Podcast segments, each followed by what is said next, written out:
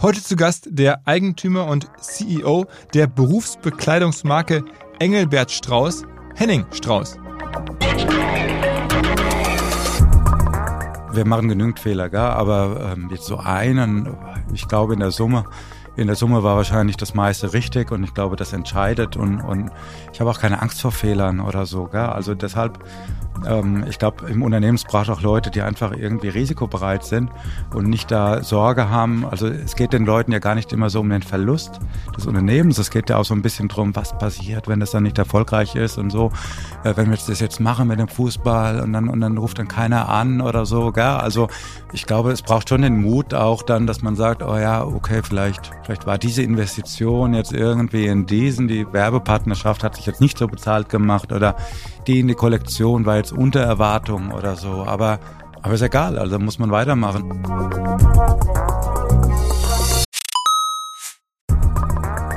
Ihr werdet euch wahrscheinlich fragen, warum unser Partner SalesViewer hier so oft im Podcast wirbt. Aber das ist relativ einfach zu erklären, denn wenn wir hier mittels Podcast Reichweite für SalesViewer erzeugen, dann besuchen natürlich auch hunderte von Menschen die Website von SalesViewer und SalesViewer kann dann mit dem eigenen Tool die Website-Besucher oder deren Firmen vor allen Dingen mit Klarnamen entschlüsseln. Also Podcast-Werbung führt zwangsläufig zu immer mehr Website-Besuchern und Website-Besucher lassen sich in Firmen Klarnamen von SalesViewer entschlüsseln und zu neuen B2B-Kunden machen. Und natürlich auch wir bei OMR sind sehr zufrieden mit SalesViewer, nicht nur als Kunde, sondern auch als Partner. Wir setzen deren Tool ebenfalls ein zur eigenen B2B-Lead-Generierung und entschlüsseln damit die Website-Besucher von OMR, OMR Reviews oder anderen Tochterfirmen. Man sieht einfach, wer eure Webseiten besucht hat und wofür sich potenzielle Kunden interessiert haben. Neben uns, also OMR, sitzen aber auch noch deutlich größere Firmen wie Stepstone, Avato Systems, Sport5, Talon One oder die Vodafone-Tochter Grand Centrix bereits auf SalesViewer und generieren damit täglich neue B2B-Leads. SalesViewer ist bekanntlich auf unserem hauseigenen Software-Bewertungsportal OMR Reviews das bestbewertete Tool in gleich drei Kategorien und kann jederzeit kostenlos getestet werden. Wer also sehen möchte, wer auf der eigenen Website drauf war und diese Person dann am besten zu Kunden verwandeln möchte, der kann das alles kostenlos ausprobieren. salesviewer.com slash OMR. Zurück zum Podcast. Let's Herzlich willkommen beim OMR Podcast mit Philipp Westermeier. Ich habe mich kürzlich von Hamburg aus auf die hunderte Kilometer lange Reise nach Hessen in den Spessart, nach Biebergmünd gemacht. Und das ist ein kleiner Ort, der dominiert wird von einem Unternehmen, einer Marke, die man eigentlich deutschlandweit so latent kennt, und zwar Engelbert Strauß, die Marktführer für Berufsbekleidung. Am Ende verkaufen die Klamotten als B2B, vor allen Dingen an Handwerker oder Handwerkerinnen natürlich. Und das Ganze ist mittlerweile ein Lifestyle geworden. Die sponsoren mittlerweile ganz groß Sportereignisse und treten so ein bisschen an gegen Carhartt oder Dickies, also so Berufsbekleidungsmarken aus den USA, die schon seit vielen Jahren hip sind und werden gerade auch hip.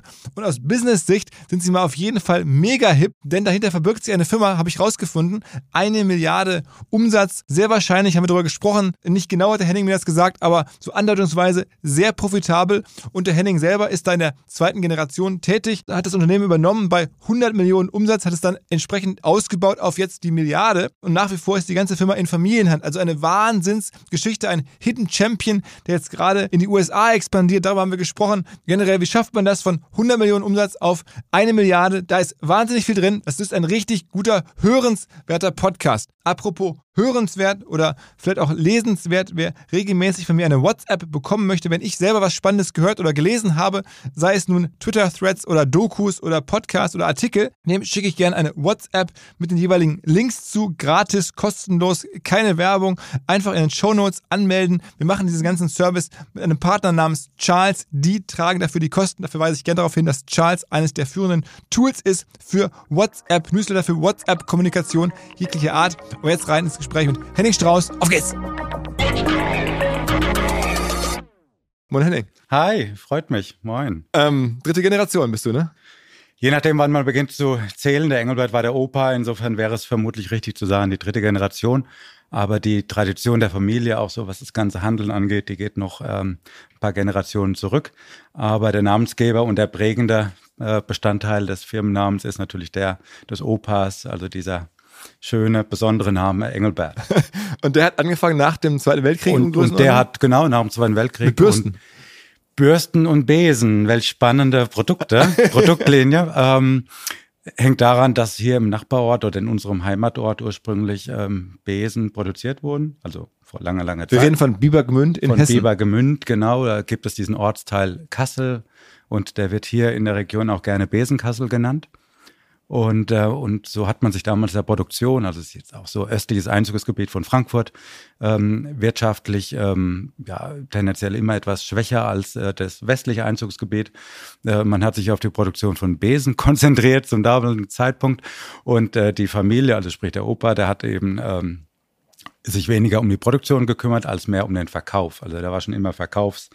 Ähm, getrieben und, und geprägt letztlich und eben nicht nur hier im unmittelbaren Umfeld, sondern sehr gerne auch ähm, ja, in Hamburg und darüber hinaus. Und du hast gerade gesagt, das ist schon vorher bei euch unternehmerisch angelegt war. Also vor Ja. dem Krieg gab es auch schon sozusagen bei euch in der Familie gab es da auch schon unternehmerische Gene offensichtlich. Also eine Handelstradition. Ich denke, das ist das, was auch der, mein Vater immer wieder gerne äh, betont hat, dass wir so eine, ja, doch in uns so eine Handelsgen tragen. Ähm, heute äußert sich das sehr stark in einem Produkt. Das hat äh, diverse Gründe. Das Unternehmen hat sich ja weiterentwickelt auch die ganze Zeit. Aber ich glaube, das, was uns schon äh, seit vielen Generationen auszeichnet, ist, dass wir ähm, sehr stark so den, den Anwender immer im Fokus haben, also den Kunden. Das ist, äh, geht ein bisschen zurück auf unsere Handelstradition, wo wir eigentlich herkommen. Und dein Vater, also Norbert Strauß Genau. ist das, der hat das auch äh, die Firma einige ähm, Jahrzehnte geführt und ist auch noch Ja. aktiv so mit dabei. Ja, oder? ja, ja, der, also das ist natürlich sein, sein Ding. Ja, sein, äh, er hat das Unternehmen relativ früh von seinem Vater, also vom Engelbert, übernommen, ähm, schon in den 60er Jahren und, ähm, und hat das dann, ja, was das Sortiment angeht, natürlich ganz neu aufgestellt. Äh, jeder, jede Generation hat ja so ein bisschen die Aufgabe, äh, seine eigene Gründerzeit und seinen eigenen ähm, Einfluss hier dann auch geltend zu machen. Und, und er hat das Sortiment ausgeweitet, also aus den Besen wurden Bürsten, wurden natürlich das, was uns heute ja eigentlich auszeichnet, sprich die Bekleidung, all das, was so ein Unternehmen und das deutet so ein bisschen auf die B2B-Tradition hin. Also ähm, damals hat man es nicht so genannt, aber letztlich waren es gewerbliche Kunden, kleinere Unternehmen, die da im Fokus waren. Und Handwerksbetriebe. auch Industrie, also heute ist Handwerk etwas stärker als Industrie, aber ähm, auf alle Fälle ähm, Unternehmen als Abnehmer. Das war immer so die, ähm, das war, war immer das, was uns ausgezeichnet hat. Und auch immer der direkte Weg zum Anwender. Wann bist du in die Firma reingekommen? 2001 war in den USA. Der Steffen, also mein älterer Bruder, 98. Und ähm, aber als also in so einem Familienunternehmen ist man ja gefühlt schon immer dabei, gell? Also so wie jetzt ähm, heute hier meine zwei Jungs im Foyer rumrennen und und spielerisch vielleicht so das ähm, Unternehmensumfeld hier erleben. Ähm, so war das bei dem Steffen und mir auch. Insofern, das war schon immer ein wichtiger Bestandteil. Äh, der Vogel, der sich ja über die Jahre in seiner äußeren Form immer so ein bisschen Also weiterentwickelt der Vogel hat. Strauß, ja? Der Vogelstrauß, der war immer schon so irgendwie so das ähm, nicht nur Unternehmenszeichen, sondern auch Familienwappen und das, äh, was einen so als äh, ja Aufwachsenden ähm, wie jeder andere auch ähm, irgendwie geprägt hat in seiner Identität. Und du hast dann aber trotzdem noch studiert. Ich habe gelesen in LA, also in den USA. Genau, ja. Ähm, Ich war als Austauschschüler schon in Kalifornien und hatte dann ähm, ja, die Chance dann auch genutzt nach meinem Zivildienst. Ich war noch einer der Generationen, da, da hatte man ja noch Zivildienst oder, oder eben Bundeswehr. Und ich bin jetzt 46 Sechs- Jahre, ja, okay. Jahrgang 77. Ah. Und ähm, ja, dann der, der Wunsch nach ähm, Kalifornien zurück und, und dann dort auch ähm, studiert, dann nochmal Italien und Frankreich. Das war damals relativ ungewöhnlich, weil die angelsächsischen Abschlüsse hier nicht äh, an, anerkannt waren damals. Und ähm, das war aber, ja, es war, war mir alles irgendwie nicht so wichtig. Ich wollte auf alle Fälle in die USA und äh, habe die Zeit dort wirklich genossen, hat mich sehr stark geprägt und äh, bin dann interessanterweise ähm, kurz vor dem 11. September zurück nach Deutschland und ähm, hatte eine Praktikumsstelle, die mir sehr wichtig war damals bei dem amerikanischen Direktmarketingverband in New York, zu der es dann nicht kam, weil meine Reise am 13. September stattfinden sollte und ich hier am 11. September in meinem dann danach späteren Büro saß ähm, und eben wie ja der Rest von uns auch ähm, allen natürlich da die Nachrichten äh, dann verfolgt hatte. Und dann bist du stattdessen nach Deutschland und dann hier auch dann eingestiegen. Genau, der, ähm, der Vater hatte dann äh, mir nahegelegt, dass man doch irgendwann auch mal ähm, aktiv einen Beitrag leisten ah, da warst kann. du recht jung. Ich meine, da warst du ja Ja, gut, ich hatte fertig studiert, äh, hätte gerne da noch ein bisschen äh, weiter die äh, mich irgendwie, ja, mal, mein Professor hat immer gesagt, äh, verlier erstmal das Geld von jemand anderem, bevor du dein eigenes verlierst. ja.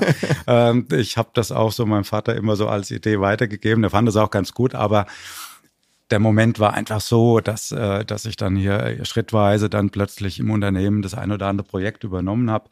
Hab dann äh, in, in England, Englisch konnte ich ganz gut, und dann habe ich in England dann die Tochtergesellschaft ähm, aufgebaut.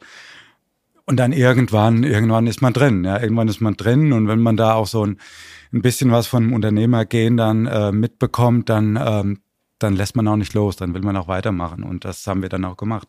Und jetzt sozusagen, die Firma wird jetzt wahrscheinlich dann am operativsten oder, oder generell am relevantesten gerade geführt, sag ich mal, von ja. dir und deinem Bruder. Der Vater, ähm, dem war es immer wichtig, dass er ähm, der nachfolgenden Generation eben die Chancen aufweist und denen auch ähm, einen guten Einstieg ermöglicht. Und das war jetzt auch nicht so, dass er gesagt hat, hier, ihr kommt jetzt rein und ich bin weg, ähm, sondern ganz im Gegenteil. Also die erfolgreichen vergangenen Jahre waren dadurch geprägt, dass wir, also sprich der Steffen und der Vater Norbert hier sehr, sehr gut zusammen ähm, das Unternehmen geprägt haben und das weiterentwickelt haben. Man muss ja wirklich sagen, also jetzt für die Leute, die nicht so tief drin sind, ich hatte die Zahlen auch gesehen, dachte mir, wow, ähm, seit ungefähr 20 äh, Jahren explodiert euer Business. Also ihr habt so bis an die Nullerjahre, also ungefähr bis zu dem Zeitpunkt, an dem du kamst, hattet ihr so immer 100 Millionen Umsatz äh, gemacht, relativ konstant. Und heutzutage ist öffentlich, macht ihr rund um eine Milliarde. Also in den ja. 20 Jahren hat sich die Firma verzehnfacht. Das ist ja schon jetzt irgendwie. Ja, und, und die Größe, wir werden das immer gefragt, ja, die Größe, die Größe war uns nie so, also die Größe war dann so das Ergebnis, aber das war gar nicht das, was uns so getrieben hat. Ja, natürlich der Kaufmann, ähm, der möchte natürlich schon einen wirtschaftlichen Erfolg sehen, aber ähm, ich bin ja doch eher auch so als, als Produkt- und Marken Mensch ähm, geprägt und, und mir war so die Qualität, so im Gesamten, und die umfasst natürlich nicht nur das Produkt, sondern auch ähm, eben so die ganze Unternehmenskultur und das, was uns auszeichnet und wie wir hier so sind und die Räumlichkeiten und so. Wie viele Leute seid ihr aktuell? Ähm, wir sind mittlerweile 1700 als ich damals, ähm, als ich damals zum Studium bin, dann waren wir so, waren wir unter 100, gell? und dann habe ich dann noch jeden noch äh, persönlich verabschiedet und habe gesagt, hey, ich bin mal weg und so, ich komme aber wieder. ähm, man, man kannte natürlich auch jeden mit Vornamen und, und bemüht ist heute noch bemüht, dass auch äh, diese Du-Kultur, wir hatten die schon immer, die war nie anders. Insofern war das für uns nie irgendwie. Ähm, aber um mal klar zu sagen, das sind in diesen 20 Jahren, die du jetzt hier drin bist, ist es ja, also auch von 100 auf 1700 Leute, ist ja, ja. schon wirklich also ein ganz großer Teil des unternehmerischen Erfolges ist, ist an eurer Generation. Ist einiges passiert ähm, und ja, ich meine, der wir kamen hier rein und so und dann ähm, und wir haben im Lager gearbeitet. Also wir sind, also Steffen und ich, wir sind im, im Lager groß geworden. Und das Lager damals war ein anderes wie heute. Heute ist das alles natürlich voll automatisch und, und Hightech und so. Und, und wir wissen ja, wie es anders war. Und ähm, dann auch gerne mal als Jugendlicher den Stapler selber betätigt und ähm, so. Und dann waren, waren wir im Lager und, und irgendwie kam ich da zurück aus Kalifornien und, und ja, welche Hose ziehst du jetzt an, gell? Und dann habe ich bei uns keine Hose gefunden, die ich so richtig cool fand.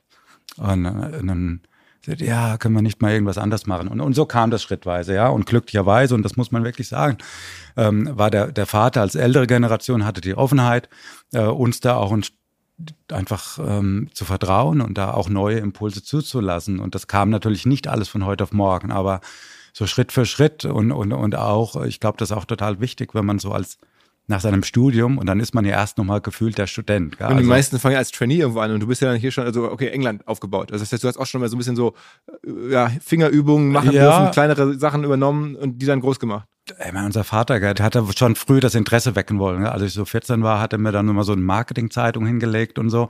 ähm, ja, und aber wir hatten dort die totale Freiheit. Also wir hätten jetzt, ich hätte jetzt auch was anderes machen können oder so. Aber was damals mich gereizt hat und vielleicht auch den Steffen, war einfach diese Offenheit, dass wir hier natürlich in relativ jungen Jahren, wir waren Anfang 20, ziemlich viel bewegen konnten. Aber das heißt, so der Wunsch, äh, LA, wenn man da jetzt ein paar Mal war, dann ist es die große weite Welt und man denkt, okay, hier äh, Marketing und dann kommt man nach Bibergmünd ja. zurück und macht dann sozusagen so B2B. Äh, ja, naja, gut. Das ist, ist ja schon, aber man muss das schon wollen. Wir sind ja äh, Frankfurt Bibergmünd, gell? Also so äh, Frankfurt Bibergmünd. Und äh, das erste war natürlich klar. Ich habe mir erstmal eine Wohnung in Frankfurt genommen und so, als man als Äh, wenn du so Anfang 20 bist, dann hat man ja auch nur mal so ein bisschen einen anderen Blick und, und, ja. und heute mit Familie. Ähm, ähm, gibt es da vielleicht auch andere Interessen und andere Vorzüge dann noch, die der, ähm, die, ja, die vielleicht eher im Outdoor oder im Sport oder so liegen mit der Familie und so. Aber, aber es war ja alles möglich und, und ich meine, der Flughafen ist auch nicht weit weg. Insofern ähm, und, und dieses ganze Thema mit der Bekleidung hängt ja auch sehr stark mit Beschaffungsfragen zusammen und, und wir sind heute noch und waren es damals ja auch kompakt. Insofern haben wir diese ganzen Themen ja auch alle miterlebt und mitgeprägt. Also wir sind dann eben viel in Asien unterwegs gewesen und ähm, haben da ähm, durchaus auch noch ähm, ja das Geschäft oder das Business mit, mit, mit wirklich coolen und annehmlichen Dingen verbunden war dann trotzdem auch ein bisschen, sagen wir mal, Momentum mit dabei, marktseitig. Also wir haben jetzt so ein bisschen mehr verstanden, wie das gelaufen mhm. ist, sozusagen familienseitig, aber was hat noch dazu geführt? Also was waren so die zwei, drei Elemente, diesen Umsatzrausch sozusagen auszulösen? Was, also was waren die Produkte oder was war auch am Markt der Bedarf, dass ihr so explodieren konntet? Naja, wenn man so, also ich meine, unsere, der typische Kunde von uns, ja, ist ein Handwerksunternehmen. Gar nicht mal so das riesengroße Industrieunternehmen. Heute, wir haben auch große Unternehmen, wir sind ja nun mal sehr präsent und auch sichtbar, aber das typische Unternehmen ist ein Familienunternehmen. So, und, und da gibt es auch alt und jung. Und vielleicht ist es ja auch so, dass auch bei vielen unserer Landschaftsbetrieb, Elektrik, also breit gefächert, gell? da gibt es immer alt und jung. Und, und dieser Wunsch, den ich da vielleicht verspürt hatte, da auch nach einem neuen Auftritt und Selbstverständnis und wer man ist, so als Unternehmen, was ziehen die Leute an, weil als Unternehmer ist es ja in den Größenordnungen oft so, dass dem dass der Unternehmer noch mitarbeitet. Also das heißt, er hat auch die Arbeitskleidung an und dann hat er ja auch einen gewissen Anspruch an sich und wer er ist und wie sein Unternehmen auftritt und so. Und, und vielleicht lag genau darin die Chance und dass wir da vielleicht so einen Zeitgeist erkannt haben, den wir selber so auch wahrgenommen haben. Also auch der Handwerker will am Ende der, cool der Handwerker aussehen. will cool aussehen und wie, wie, ich, wie ich im Lager, Lager eben auch irgendeine coole Hose anhaben wollte, äh, die natürlich bequem ist und alles bietet, aber dennoch irgendwie so eine gewisse Coolness hat. Ähm, das war vielleicht, lag vielleicht irgendwie in der Luft als Chance.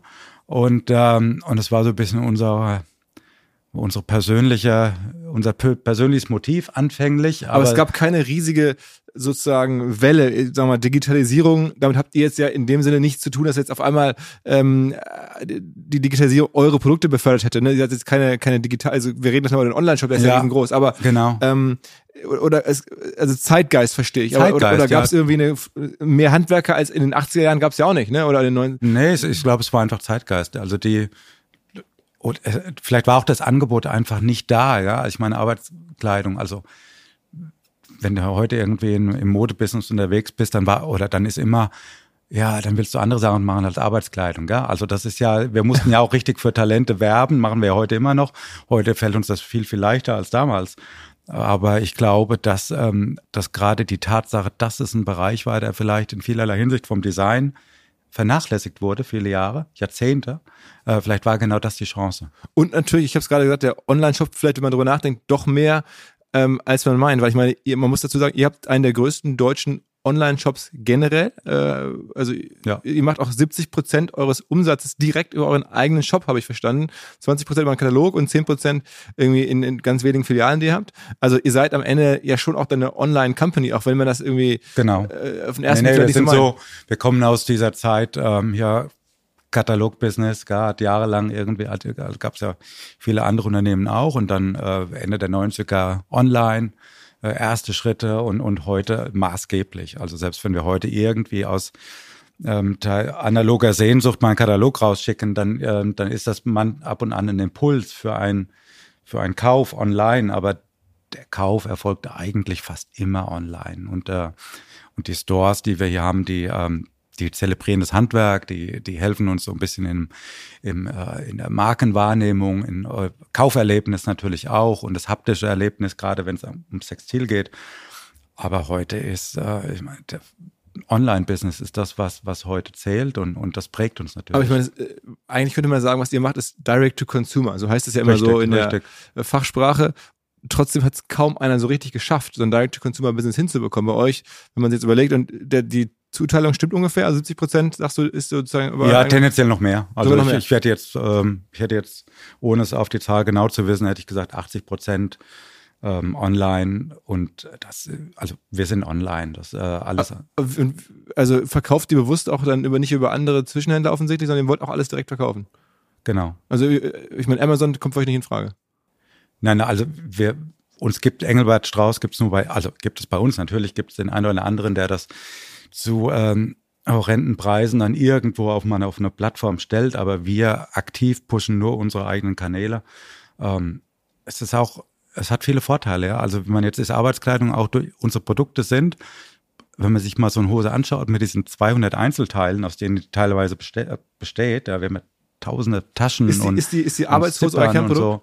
Die Arbeitshose ist das Produkt, glaube ich, für das wir als erstes äh, stehen. Mhm. Und ähm, und die sind richtig aufwendig. Also da ist schon mal so in so, ein, äh, in so einem Nähvorgang, der dauert äh, kollektiv dann schon mal drei, vier Stunden. Und ähm, wenn wir den jetzt über Zwischenhändler noch verkaufen würden, dann wird so eine Arbeitshose keine 80 Euro kosten, sondern dann müsste die 250 Euro kosten. Und das ist natürlich dann als Arbeitshose dann doch oberstes Ende. Also von der Wertschöpfung her verstehe ich das so, aber wenn man zu dem Preis kommt, aber gleichzeitig, du musstest ja auch marketingmäßig die Leute gewinnen. Also die, viele D2C-Brands sind ja daran gescheitert, dass sie es nicht geschafft haben, sozusagen mit einem, nur mit einem Online-Shop an die Leute ranzukommen. Da mussten sie irgendwann alle Läden aufmachen ja. im großen Stil oder haben dann doch irgendwann irgendwelche ähm, äh, Retailer genutzt, weil man sonst anders nicht den Kontaktpunkt bekommen hat äh, mit, mit den Endkunden. Wie schafft ihr das?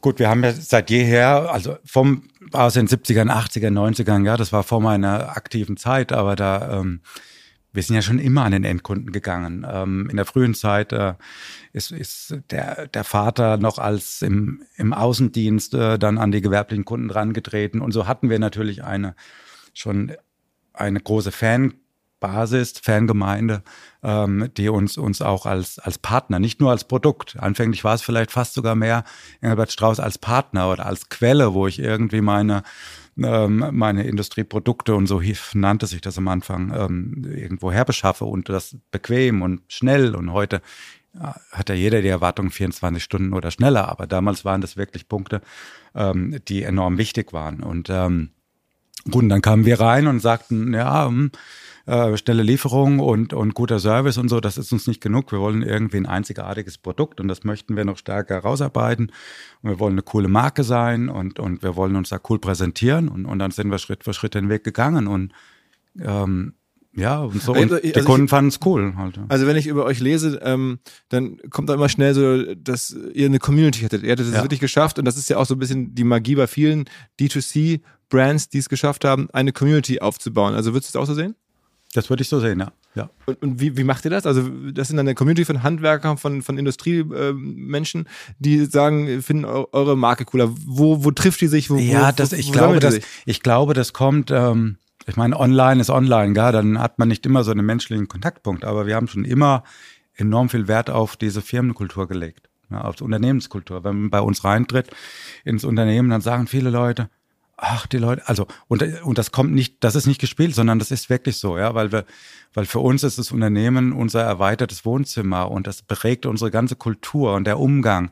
Und wir legen größten Wert drauf, wenn wir mit jetzt irgendwie auch in der Kundenkommunikation und im, im Geschäftskundenbereich hat man die in der Tat ja auch noch. Das läuft zwar vieles online, aber irgendwo gibt's ja dann auch noch, ein, wir sind ja einer der ganz wenigen Online-Shops, die noch ein, ein wirklich sehr umfassendes äh, Kundenteam äh, haben, die man auch telefonisch erreichen kann unter einer Bibergemünder Rufnummer. Also das ist ja das Besondere, ja. Und, und ich glaube, gerade dieses Greifbare und dieses Persönliche, das ist das, was vielleicht ähm, den einen oder anderen, äh, was der eine oder andere gut findet. Und er sagt, das ist irgendwie persönlich. Wir sind zwar enorm groß geworden, aber irgendwie spürt man doch noch, dass da, dass da was Persönliches, ein Inhaber äh, oder eine, eine Familie in unserem Fall äh, dahinter steht.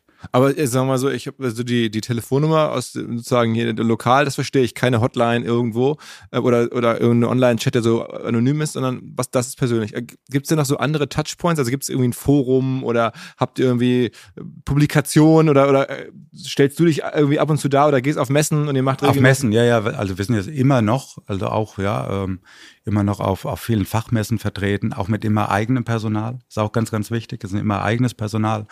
Und ähm, vielleicht macht es das aus, ja. Ich, ähm, Sag mal so ein paar große Messen, die ihr so macht?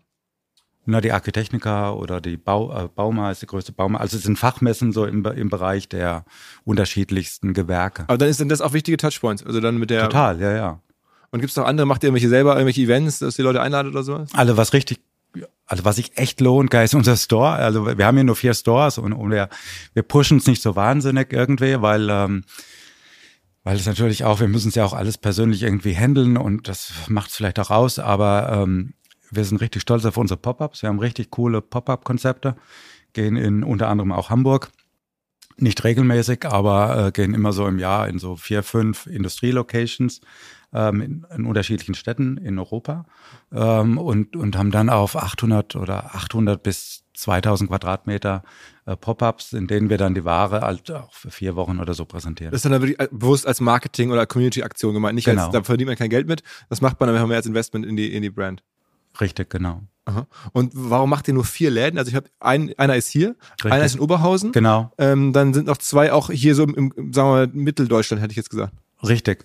Ja, wir haben es irgendwann mal begonnen. Wir hatten ja gar, also wir hatten einen, und der, der nannte sich wirklich Lagerverkauf und das ist gar nicht so, also so ganz, ganz früher sind die Leute wirklich bei uns ins Lager reingerannt und dann stand mein Vater da im Unterhemd und hat die Leute bedient. Also witzig, witzig wenn man sich das so vorstellt, gell? Also, aber das war authentisch. Also das ist vielleicht auch das, was irgendwie, ja, ähm, aber, aber so haben viele unserer selbst heutigen Kunden die erinnern sich noch daran, ja, und die kommen dann immer so, Mensch, früher, und da kam der Engelbert auf dem Mofa mit den Besen und so, gell, und so, und ähm, früher fand ich das so ein bisschen, naja, so, da war mir das ein bisschen zu Boutique irgendwie, gell, aber jetzt mit der, mit der Größe, die wir zweifelsohne haben, ist das vielleicht dann doch ein bisschen Romantik ganz cool. Also, und dann haben wir irgendwann gesagt, okay, gut, ähm, mit, mit Bekleidung, äh, mit Größe, wie ist das? Also heute bestellt ja jeder, jeder alles im Internet, gell? aber so vor 10, 20 Jahren, dann waren so auf Messen schon immer noch viele Leute reserviert und sagten, "Hm, was ist denn, wenn es nicht passt und so. Also da hatte man da schon ähm, noch viel eine größere Hürde ähm, oder ein Hemmnis, dann online was zu bestellen. Und dann haben wir begonnen, auf den Messen ähm, Umkleidekabinen zu installieren. Mein Vater, hast du so noch alle? Wieso hast du jetzt Umkleidekabinen? Ja, die Leute müssen ihre, die müssen ihre Größe irgendwie, und die Männer sind ja auch total dankbar als Zielgruppe, weil wenn die einmal ihre Größe kennen, dann bestellen die immer wieder. Ja, das ist ja, also da sind wir Männer ja total easy. Ähm, glücklicherweise die eine oder andere Frau auch. Ist denn bei euch das auch so? Also ich, ich, ich mir gerade vorstelle, dass die Handwerker einzeln da bei euch auf dem Messe das anprobieren, aber normalerweise ist denn euer Warenkorb, dass jetzt eine Person eine Hose bestellt oder ist der normale Warenkorb bei euch irgendwie eine Firma bestellt direkt irgendwie 30 Hosen, Beides. 20? Beides. Aber Be- es ist ja wahrscheinlich ein signifikant höherer Durchschnittswarenkorb als jetzt bei Zalando. Da ist Ja, ja, bei, beide, zum Glück, ja. Und, und, und die Firmenkunden, wir haben immer noch hochgradig auch Firmenkunden, also B2B und B2C. 70 Prozent oder so, ne? ähm, ja, also das, ähm, die sind uns natürlich, also die haben wir natürlich sehr, sehr gerne, weil die eben nicht nur eine, sondern gleich 30 Hosen bestellen und dann im Zweifel die Größe äh, vielleicht mal in irgendeinem Magazin doch mal landet oder dann irgendein anderer Kollege, also wenn die einen nicht passt oder so, gell? Aber der Also Riesen, Retouren sind weniger. ja, ja, genau, richtig. Also das ist ja das Riesenthema bei jedem, gell? Also das ist ja, ist ja klar, ähm, auch bei uns im Grunde. Aber, aber wir haben die Chance, dass natürlich, wenn man einmal die Größe von der Arbeitshose kennt, man möglicherweise die gleiche Hose nächstes Jahr nochmal kauft oder eine andere Farbe oder so. Das ist ja, wenn man da jetzt drüber nachdenkt, ein wunderschönes Geschäftsmodell. D2C, B2B. Ja. Ähm, äh, man würde ja fast sogar noch sagen, es ist ein Abo-Modell, weil die Leute immer wieder weiter bestellen. Also wenn man einmal bei euch drin ist, die Größe da ist, und das ist jetzt in der, in der äh, Internetsprache wäre es jetzt irgendwie SaaS, ne? Also all das, was man irgendwie so als Investoren Deutsch irgendwie geil findet, bei euch ist alles da. Ähm, äh, hätte keiner geahnt, dass das bei Berufskleidung der Fall ist. Also ich würde schon sagen, dass wir ganz gut positioniert sind. Also es ist ein Puzzle, gell? Also es ist immer, ja, was macht der und so. Also es sind schon viele Einzelbestandteile und, und ich glaube, jeder, jeder Unternehmer wird das bestätigen. Also das ist auch nicht, dass man jetzt einen Punkt erreicht, und, son- sondern man muss wirklich jeden Tag hier reinlaufen und sagen, hm, wa- was muss denn anders sein? Oder ja, also das bereit sein, sich in Frage zu stellen. Ich glaube, das ist ähm, hier im Haus sehr, sehr ausgeprägt und der Wunsch, sich zu verändern und, und ähm, sich nach Möglichkeit positiv zu verändern Aber natürlich. bei, bei, bei so einem, sag mal, schönen Geschäftsmodell, mal jetzt anzunehmen von außen, ihr macht das nicht öffentlich, aber dass da auch eine Marge 30 Prozent oder so erreichbar ist, das ist jetzt nicht falsch, oder? Also ähm, die Arbeitskleidung, ja, wenn wir da mal so, wir brauchen für all das eine sehr effiziente Lieferkette, ja, weil weil das ist ein, aber es ist Arbeitskleidung. Sie wird trotz allem, dass auch die eine oder die andere Jacke mal auf der Skipiste landet, sie wird zum Arbeiten getragen und sie wird preislich auch daran gemessen, zumindest von dem professionellen Anwender. Ähm, und den und der ist bei uns immer noch im Fokus. Also man man darf ähm, es ist wirklich toll, wenn wir auch so als Lifestyle-Marke wahrgenommen werden und auch, äh, ob es jetzt beim, beim, beim Hundeführen ist oder auf dem Segelflugplatz oder mal woanders landen. Aber unser Kern ist immer noch die Arbeit und das soll sie auch bleiben. Und da müssen wir wettbewerbsfähig sein. Und das erfordert einfach, dass wir auch eine sehr schlanke Kostenstruktur haben.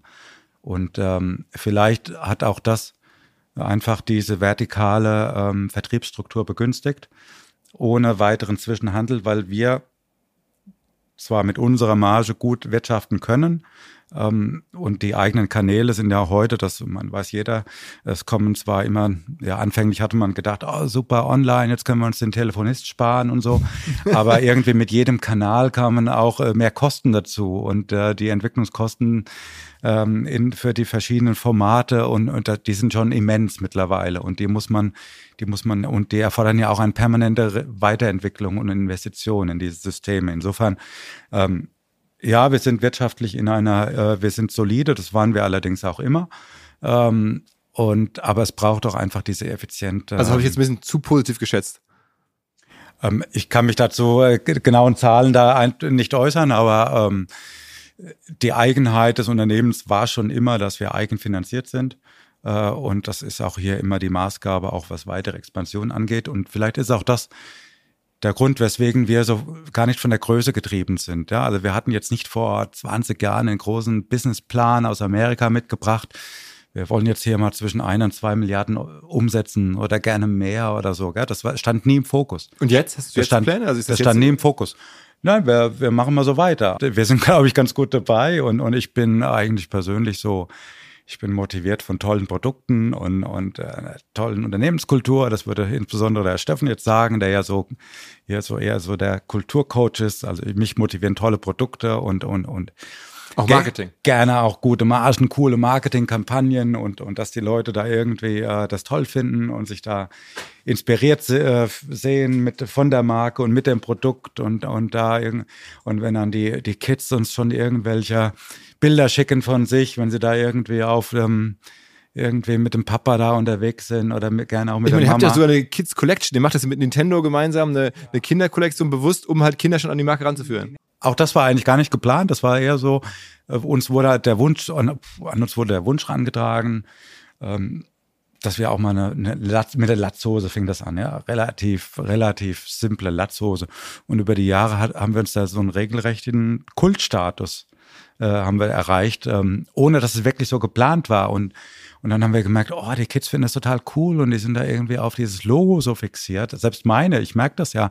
Also der Kleine, der wusste anfänglich nicht, so was das jetzt irgendwie eigentlich, wie der Zusammenhang jetzt mit der Tätigkeit des Papas da ist. Und ähm, die sind da unglaublich affin für, vielleicht auch, weil man so diese Arbeitswelt mit den großen Traktoren und den großen Baumaschinen irgendwie so, so als, als Kind noch gut erfassen kann und so.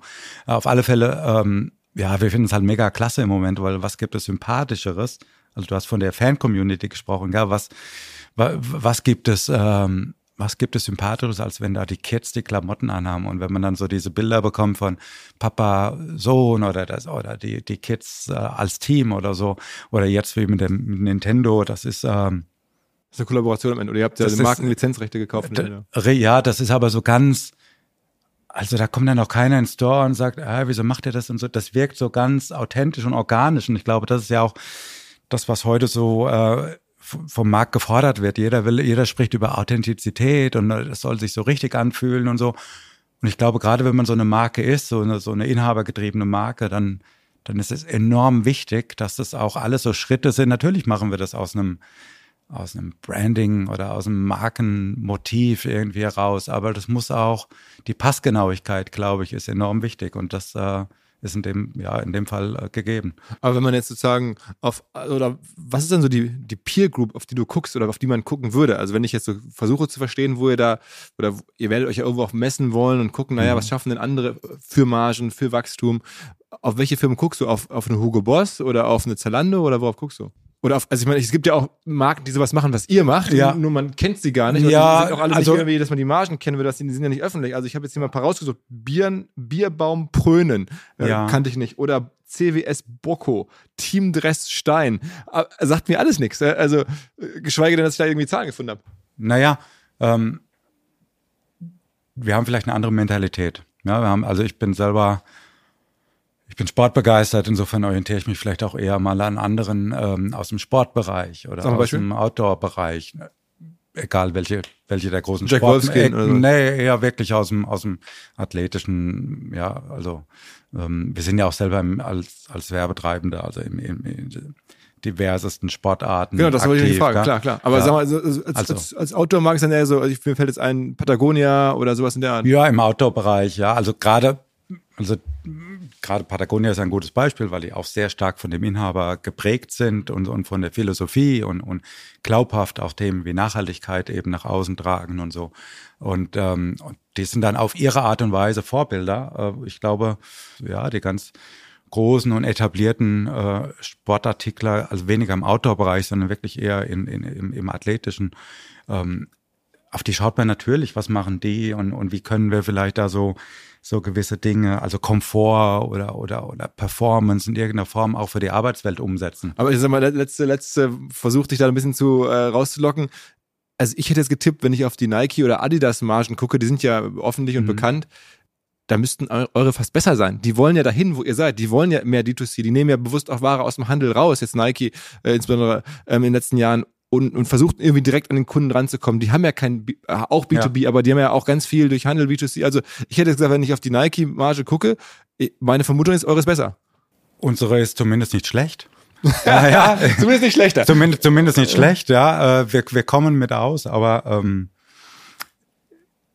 wobei, so wobei, wenn Wir schon, halt aus. Das ist so das- wobei, das- wenn, wenn, wenn, wenn wir schon bei Margen sind, also die letzten Jahre sind natürlich auch von, auch bei uns äh, von immensen Kostensteigerungen geprägt, ja. Also das ist, das ist schon klar. Man muss auch Und, sagen, ihr produziert auch selber. Ne? Also zwar irgendwie im Ausland, ganz viel Bangladesch, aber ihr habt da auch selber also wir haben hier, und wir, so? wir haben eine CI Factory, wir sind Tandem, wir haben eine CI Factory, nennen wir es CI Factory, ist ähm, eine Schuhproduktion, eine sehr vollautomatisierte Schuhproduktion, 20 Minuten vom hiesigen Standort. Ähm, die ist relativ neu, also vor zwei, drei Jahren haben wir die äh, in Betrieb genommen äh, und äh, produzieren einige hunderttausend Schuhe an dem Standort. Und wir haben ähm, auch seit zwei, drei Jahren eine ähm, ja, eine, auch eine CI Factory. Wir nennen das bewusst CI Factory, weil es eine Kleinserienproduktion ist mit äh, CI Corporate Identity. Ja, also das ähm, im Süden Bangladeschs. Ähm, Campus im Reisfeld sagen wir auch. Und es ist wirklich, ähm, also wir sind da wirklich äh, stolz drauf. Ist ein, ist ein haben unsere äh, Architekten von hier haben, haben wirklich da ein State-of-the-Art ähm, Produktionsgebäude einer sehr kleinen Größe. Denn wenn man über Asien spricht, dann spricht man ja über Größeneinheiten von 5000 Mitarbeiter oder 10.000 Mitarbeiter. Das sind ja ganz andere Größenordnungen. Und jetzt haben wir ja auch immer mal wieder den Wunsch von Einzelserien oder für irgendwelche Firmenkunden, dass sie dann noch ab einer gewissen Größenordnung ähm, irgendeine eigene Linie möchten oder zumindest mal eine Farbkombination. Und dann, ähm, dann haben wir gesagt, wir brauchen dazu einen eigenen, einen eigenen kleinen Campus mit ähm, lediglich, also es sind wirklich wenige für asiatische Verhältnisse, 200 Mitarbeitern. Ähm, und die, äh, die nutzen wir auch für unsere eigenen Entwickler und Designer und haben dort eigene Apartments vor, vor Ort. Und es ist ähm, recht idyllisch gelegen, so dass man da auch wirklich sehr gerne, sehr gerne mal Zeit verbringt. Ähm, Bist du da mal länger gewesen? Also ich meine, äh, also hast du auch auch ich, hab, ich bin äh, 20 Jahre lang ähm, fast monatlich durch Asien gereist und, und habe auch sehr gerne, also mehrere Wochen am Stück immer dort verbracht. Und, und gerade Bangladesch ähm, ist ein, ein Land, was ich sehr schätze, also was auch nochmal so einen neuen Blick braucht. Und wir bemühen uns da auch ganz offen mit umzugehen und da auch äh, sehr offen in der Kommunikation nochmal einen ganz anderen Blick auf das, äh, auf das Land zu werfen, was wir sehr schätzen. Und ich bin sehr, sehr gerne vor Ort. Ähm, wir haben da ein, ähm, ja, ein tolles neues Gebäude. Wir haben darüber hinaus eben auch Produktionspartner, mit denen wir sehr gut zusammenarbeiten.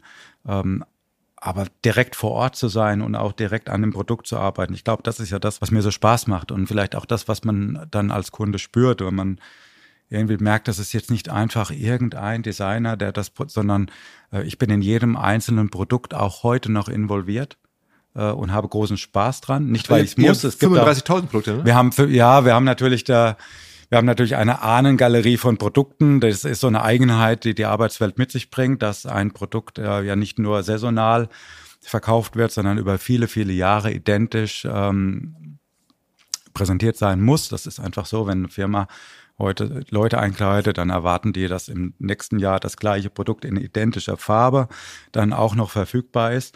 Und ähm, so entwickeln wir jetzt immens viel neue Produkte, aber die alten bleiben immer noch drin. Das ist fast schon ein bisschen, als Entwickler erlebe ich das fast ein bisschen als Dilemma, gell? weil man denkt, also ich weiß die Biografie von jedem einzelnen Produkt, was wir hier im Store präsentieren, ähm, müssten wir eigentlich mal, dem müssen wir mal ein Update geben, aber aber dann schauen wir das an und dann sind wir in der Diskussion mit dem Kunden und merken, genau so wird es noch immer von äh, zigtausend Firmen und zigtausend Trägern draußen geschätzt.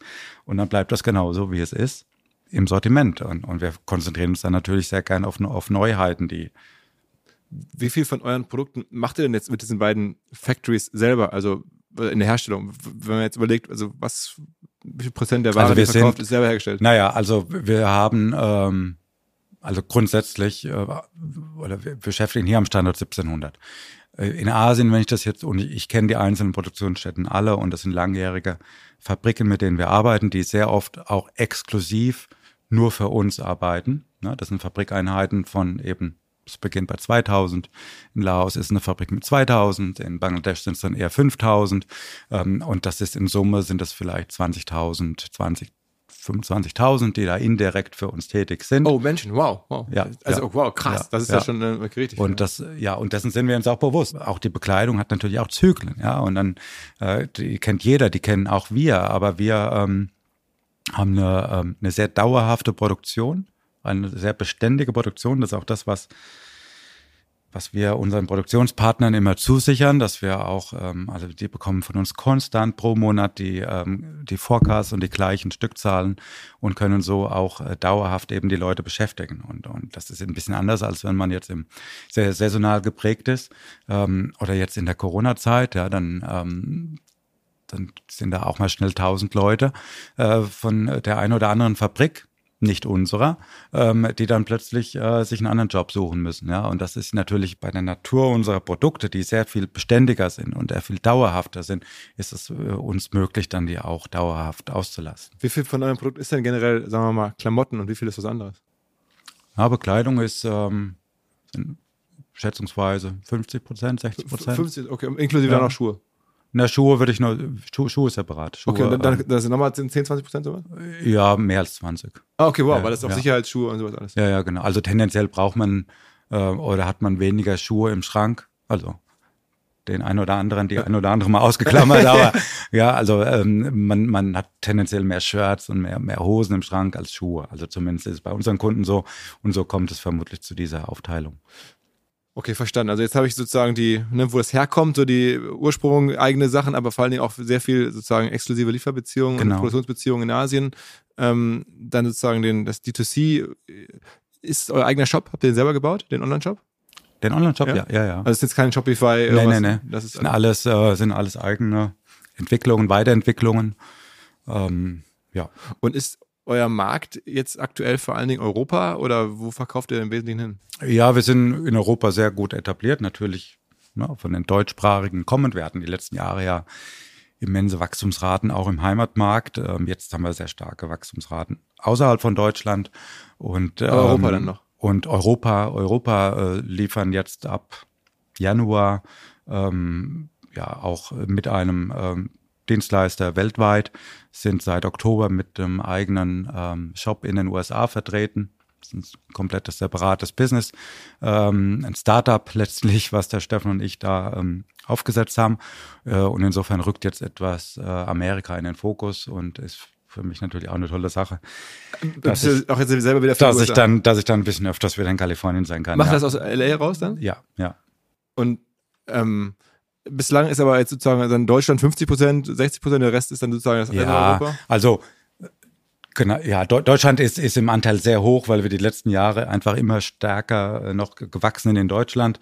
Das wird sich die nächsten Jahre etwas mehr verschieben. Und ähm, und LA ist einfach nicht, weil es so oft regnet. Ja, also es gibt sicherlich den einen oder anderen Staat, äh, wo man die eine die Jacke leichter verkauft. Da verkaufen ja auch viele Jacken und so. Und, äh, aber ich fühle mich einfach dort irgendwie ähm, ja zu Gibt es Hause. denn und- US-Wettbewerber in der Form? Also gibt es sowas, eine Firma, die das in den USA so macht? Also das US-Geschäft ist ganz anders als das europäische. Insofern werden wir da auch, ähm, also man kennt hier natürlich Namen, die im, in Europa eher so im Lifestyle-Bereich ähm, unterwegs sind und auch in der Arbeitswelt eigentlich gar keine Rolle spielen. Ähm, wir gehen ein bisschen einen anderen Weg, weil wir wollen im Kern die Arbeitsmarke sein und eher die immer wieder neu interpretieren und mit Aber äh, Emotionen aufladen. Wäre denn sowas wie, sagen wir mal, Carhartt oder Dickies, fällt mir jetzt gerade so ein, das sind Mhm. ja auch, sagen wir mal, Marken, die, die aus der Arbeitswelt kommen, aber in den USA schon auch irgendwie B2C-mäßig groß sind. Ist das so ein bisschen das, was ihr in Die den USA sind, sein wollt? die sind sehr stark in den USA vertreten. Mhm. Aber wir wollen natürlich wir sein und, ähm, und wir sind ein bisschen mehr, bisschen mehr Tech, ein bisschen, ähm, ja, vielleicht ein bisschen äh, mehr German Engineering im Sinne dieser ganzen Taschenanordnung. Und das ist so die Besonderheit. Die amerikanische Arbeitshose ist relativ einfach in der, in der Art, ja, wenn man die so betrachtet. Das kommt, du kennst ja auch so ein bisschen von den, von den Jeans, äh, so eine Five-Pocket-Jeans oder so. Die hat eben five Pockets, also und sehr simple Pockets. äh, unsere Arbeitshose hat 200 plus Teile teilweise, also muss auch nicht immer 200 sein, gell? aber ähm, wir wollen da etwas technischer daherkommen und eher äh, auf Performance setzen. Und natürlich gibt es so ein paar ikonische ähm, Arbeitshosen, die einfach in so eine US-Kollektion ähm, reingehören und die werden wir natürlich auch anbieten. Aber das heißt, ihr seid schon auch ein bisschen inspiriert von dem, was in diesem Markt geht. Also äh, Beispiel von Card oder, oder so.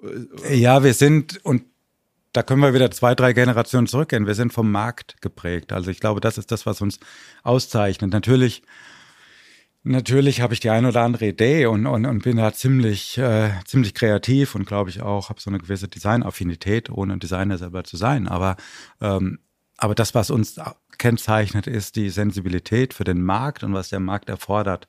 Und, und das ist in Amerika was anderes als in Europa. Und, und ich glaube, ohne unsere DNA jetzt zu verlieren, können wir dort äh, genauso erfolgreich sein wie hier, aber vermutlich wird sich das in leicht anderen Produkten äußern. Denken eigentlich viele Amerikaner, weil Strauß, das hätte was mit Levi Strauss zu tun oder so? Ähm, naja, das interessante Namensgleichheit, gell? Ja. Also Aber das hat nichts Ähm, miteinander zu tun. Nein, also nicht wissentlich zumindest. Ähm, Engelbert ist hier natürlich immer noch so ein bisschen das Kultige, was hier auch im Raum steht, aber ähm, ja, Strauß und die im Amerikanischen muss man das natürlich erstmal auflösen, dass Strauß der Vogel ist. Und wieso jetzt das, na, das ist Ja, ja, ja. also bei uns ist ja das deutlich mehr als Strauß, als Name, ist bei uns ja das äh, Besondere oder das Prägende der, der Vogel selber. Und, äh, und dieses Bildzeichen dann auch einer, einer Zielgruppe irgendwie näher zu bringen, ähm, die jetzt vielleicht nicht weiß, dass Strauß gerade Ostrich heißt oder so. Das ist vielleicht auch Wie fängt man jetzt in den USA an? Also ich habe jetzt gehört, wo ihr das macht, aber wie Ja. gehst du in den Markt rein? Also ich, es gibt ja Kooperationen, müssen wir darüber sprechen, die ihr generell macht. Also ihr macht sehr viel Sportsponsoring. Genau. Ähm, jetzt habe ich gesehen, auch mit Kansas City Chiefs, also mit ähm, dem gerade Ja. erfolgreichsten Football-Team. Ähm, macht ihr was? Aber also wieder messen, äh, wie- wieder eigener Shop äh, auf oder wie muss sich das vorstellen? Ich glaube, da müssen wir noch mal in zwei Jahren einen Podcast machen und müssen da noch mal schauen, was wir gemacht haben. Aber im Moment, im Moment sammeln wir uns. Wir werden alles probieren. Also wir gehen da, ähm, wir, wir sind ja, wir sind sehr flexibel, glaube ich, und wir werden da alles ausprobieren, äh, mit was wir hier womöglich auch mal die eine oder andere gute Erfahrung gemacht haben. Dass, ähm, ich glaube, wir ähm, Kataloge nicht. Ja, ich, Katalog ist, glaube ich, eher sowas für ein Magazin. Vielleicht macht man mal ein schönes Magazin oder so, ja, um so vielleicht auch mal eine Geschichte zu erzählen oder so. Aber wer, wer macht's? Hast du den Amerikaner angestellt als General Manager davon? Aber wir, wir haben ein Team vor Ort, wir haben ein Team vor Ort und ähm, befinden uns aber aktuell im Aufbau. Also insofern ähm, werden wir da sicherlich noch den einen oder anderen mit hinzunehmen. Was muss man so ungefähr budgetieren, wenn man in so einen Markt reingeht, jetzt als Firma wie ihr? Sagt man, das lasse ich mir jetzt mal 150 Millionen kosten? Oder sagt man, ja, fangen wir mal mit 20 Millionen an? Also wie ist da die Größenordnung? Also und Ja. darunter wird es ja keinen Sinn machen. Ja, also ich meine, Amerika ist ein großes Land, gell, da kann man sehr schnell sehr viel Geld ausgeben und das, was uns ja auch, also was auch mich, ja, und äh, Steffen würde das genauso unterstreichen, dieses solide, was wir hier vorgelebt bekommen haben, das werden wir dort auch an den Tag legen. Also wir werden jetzt sicherlich, ähm, wir, wir möchten auch erstmal selber die richtige Herangehensweise finden, bevor man dann, also Mediabudgets nach oben, nach oben zu fahren, das geht über Nacht, also das ist, das ist klar. Ähm, aber ich glaube, jetzt uns erstmal da zu finden in der Strategie, im Produkt und, und da das Feedback, wie auch hier. Also wir sind ja jetzt auch nicht so wahnsinnig gestartet, dass wir jetzt gesagt haben, wir müssen jetzt irgendwie hier das und das erreichen und wir werden das genauso dort machen. Wir werden dort relativ klein erstmal anfangen und wenn wir spüren irgendwie, da ist eine gute Resonanz da, ähm, und, und wir werden da lernen und dann, und dann werden wir da uns steigern. Wir haben uns da, ähm, die Leute fragen immer, ja, was ist euer Budget, was ist euer Budget? Hey, wir haben kein Budget. Also, also unser Budget ist das, was wir haben, aber äh, irgendwie, ähm, wir passen das an. Und, und wenn jetzt heute irgendeiner hier die Tür reinkommt und sagt, du, ich habe hier eine gute Chance, das geht der, der gerade auf Tour, wollte nicht da die Roadies ausstatten und wir sagen, oh, das ist echt eine coole Geschichte und so ähm, kostet so und so viel oder kostet eben gar nichts oder die bezahlen sogar, ja, auch das soll ja mal passieren, ähm, im besten Fall, ähm, dann machen wir das einfach. Ja. Ich glaube, das ist ja auch die Stärke irgendwie und, und und das ist bei einem neuen Markt genauso. Also Aber man versucht es dann schon über B2C, also auch die Leute zu erreichen. Also ich meine, ihr habt ja auch so eine ikonische äh, Kollaboration gemacht mit der Band Metallica. Genau. Ähm, also auch da Roadies, aber genau. auch so Fotos, wo dann irgendwie die Band eure Klamotten trägt. Ähm, das ist also schon äh, auch die Idee, jetzt nicht klassisch über B2B wie früher Katalog an die Firmen ranzutreten, sondern ihr tretet an die sagen wir, Menschen, an die Mitarbeiter irgendwie auch privat ran und dann sagen die Menschen, was ich da sehe, das hätte ich jetzt gerne bei der Arbeit an oder das. Ja, Begehrlichkeit, also auch irgendwie, ich meine, ich habe jetzt heute hier diese lässige Joggenhose von Habe ich schon sofort entdeckt, ja, ja mir ist sofort diese lässige und wieso habe ich sie an, weil sie einfach bequem ist. Und ich glaube, diese Bequemlichkeit darf man nicht unterschätzen, gar, aber ähm, unsere Bekleidung ist auch sehr komfortabel, aber eigentlich noch viel mehr als das ist ja Wohlfühlen auch noch in einer anderen Dimension, also sich gut dabei fühlen und, und irgendwie und man bekleidet sich ja auch mit einer Emotion. Und wenn ich mir ein neues Paar Turnschuhe hole, dann habe ich plötzlich vielleicht mehr das Bedürfnis, auch mal joggen zu gehen wieder, was ich vielleicht lange Zeit vernachlässigt habe. Und genauso muss das bei uns auch sein. Wenn ich bei mir eine, eine Strauß Arbeitshose anziehe, dann muss mich so das Gefühl äh, irgendwie begleiten, ich bin jetzt plötzlich der Kompetente und, und, und habe jetzt mal Spaß mit meinen Händen was zu machen und irgendwas zu bewegen und so. Und, ähm, und das Aufladen dieses Zeichens mit, mit, ähm, mit diesen Emotionen. Ich glaube, das ist die Aufgabe, egal wo. Und das. Äh Glaubst du, dass ihr auch ein bisschen davon profitiert, dass äh, generell jetzt viele Leute halt nicht mehr mit ihren Händen eigentlich arbeiten, aber diese, diese, dieses, diesen Look, dass der irgendwie cool geworden ist, irgendwie in den letzten Jahren, auch ist ja genauso irgendwie mit Bundeswehrklamotten, so dass man sagt, okay, man möchte so ein bisschen outdoor-mäßig aussehen. Das hat ja, ist ja ein richtiger Style, den viele so kultivieren. Ähm, ob, obwohl sie vielleicht gar nicht ja. so sehr halt selber Handwerker sind, aber irgendwie vielleicht in ihrer Freizeit. Ähm, ja, oder man möchte sich so fühlen oder so, gell? Also aber das, das, ist schon, das ist schon ein Trend, würde ich sagen. Total, ja. Also wenn wir unsere also wir sind ja im Kern so im Blauen, ja. Früher hat man gesagt Blau, also in dem Handwerk, was auch mal ein bisschen schmutzig wird und so. Blue Color, ja. Und dann haben wir aber auch, wir haben ja auch im Medizinbereich das eine oder andere, ist nicht so, so, so präsent wie der andere Bereich, aber den, auch den decken wir ab. Und äh, wenn man mal so eine Analyse macht, was jetzt so ein Zahnarzt beispielsweise bei Engelbertstraße kauft, dann ist das Top-Produkt vielleicht nicht ein Vielleicht ist es mal ein weißes Polo, aber eigentlich viel mehr als das. Und das äh, ist total witzig. Es ist eine Schnittschutzhose. Eine Schnittschutzhose, also das ist diese Hose, die man, die man anzieht, wenn man im, äh, im Garten oder im Wald, wenn der ein oder andere hat ja oder privaten Waldbesitz oder so, äh, mit der Motorsäge ähm, dann seine Beine schützt, ja, für den Fall, dass man eben ähm, und, und äh, wenn man die Top 10 der Produkte anschaut, dann wird in den Top 10 der Produkte ähm, dieser Zielgruppe, die eigentlich bei uns was ganz anderes, also die ja. kauft glücklicherweise auch ein weißes Polo, ja, ja. aber, ähm, aber daran sieht man ja ganz klar, ähm, und das ist gar nicht mal nur so, ich möchte jetzt mal wandern gehen oder so, gell, sondern es ist einfach irgendwie, man sitzt acht Stunden im Büro oder, oder, oder, oder auch mal zehn oder man steht oder was auch immer, ja. Äh, und dann drängt es einen ja auch noch draußen. Und der eine oder andere sagt irgendwie, mein Ausgleich ist jetzt wandern gehen oder Meditation oder was auch immer. Und der andere sagt, ich, ich gehe gerne irgendeiner handwerklichen Tätigkeit nach, irgendetwas. Aber das heißt, die ähm, Zahnärzte kaufen dann diese Schnittschutzhose für ihr privates Vergnügen, nicht für, ihr privates Vergnügen. Die tragen der nicht irgendwie in, in, in, der Praxis. Nein, nein, nein, ja, okay, nein, okay, nein, okay. nein, nein. Also die, ja. die, die, will einfach heißen, das ist äh, durchaus eben ähm, ge genauso eine Art Sport, gell? wenn man Sport als Ausgleich ja. für anderes versteht, so kann auch irgendwie handwerkliches ähm, tätig sein oder so. Also es gibt ja eine Riesenfangemeinde auch in der DIY, also in dem Heimwerkerbereich, ja, das, ähm, und das sind natürlich auch alles Leute, die unsere unsere Produkte schätzen und so diesen professionellen Charme oder auch die, die Funktionalität schätzen unserer Produkte. Und, ähm, und wir legen großen Wert eben auf den professionellen Charakter und auf dieses vom B2B kommend, ähm, dieses äh, wirklich professionelle. Aber, aber das ist absoluter Trend und das wird auch Trend bleiben. Also je mehr wir so im digitalen ähm, da Zeit verbringen, umso mehr äh, drängt es uns, glaube ich, auch mal nach draußen, äh, insbesondere wenn die Luft gut ist und, und, und man da. Wo du gerade von ähm, Ärzten sprachst und, und so Praxis und, mhm. und Kitteln und so. Ähm, wenn man über D2C spricht, dann hört man so ab und zu mal eine Firma aus den USA, die genau das macht. Ähm, D2C für so Arztkittel, äh, Fix heißt die. Äh, auch börsennotiert. Ich glaube, die kennst du, oder? Ja, die, interessanterweise auch Santa Monica. Ah. Ähm, ja. Also das ist ja eines der echt krassen Erfolgsbeispiele, wie es auch klappen kann, ne? Ja, die haben natürlich auch so diese ganze äh, Lululemon ähm, und diese Yoga, Athleisure, ähm, diesen Trend aufgegriffen und haben den ähm, sehr erfolgreich, also auch, auch ein tolles, eine tolle Erfolgsgeschichte ähm, umgesetzt in dem Bereich. Es ist nicht unser Schwerpunktbereich, insofern ähm, wir beschäftigen uns schwerpunktmäßig mit anderem, aber das ist äh, auch ein Beispiel, wie man eine Nische, eine scheinbare Nische, ganz neu erfinden kann. Gibt es noch andere so äh, Nischen bei euch, die, die man jetzt, die jetzt vielleicht nicht so kannte? Bei uns? Ja, wo du sagst, Mensch, guck mal hier, was Fix macht oder also ich glaube ja, FIGS geschrieben. Ja, die, ne? die müssen wir erst nochmal selber entdecken und dann, äh, aber ähm, also in jedem, in jedem Bereich. Ich glaube, es gibt, äh, also, es braucht einfach Kreativität, die Dinge neu zu denken. Ich, das ist vielleicht so das, was man hier bei uns mitnehmen kann, bei unserem Fall.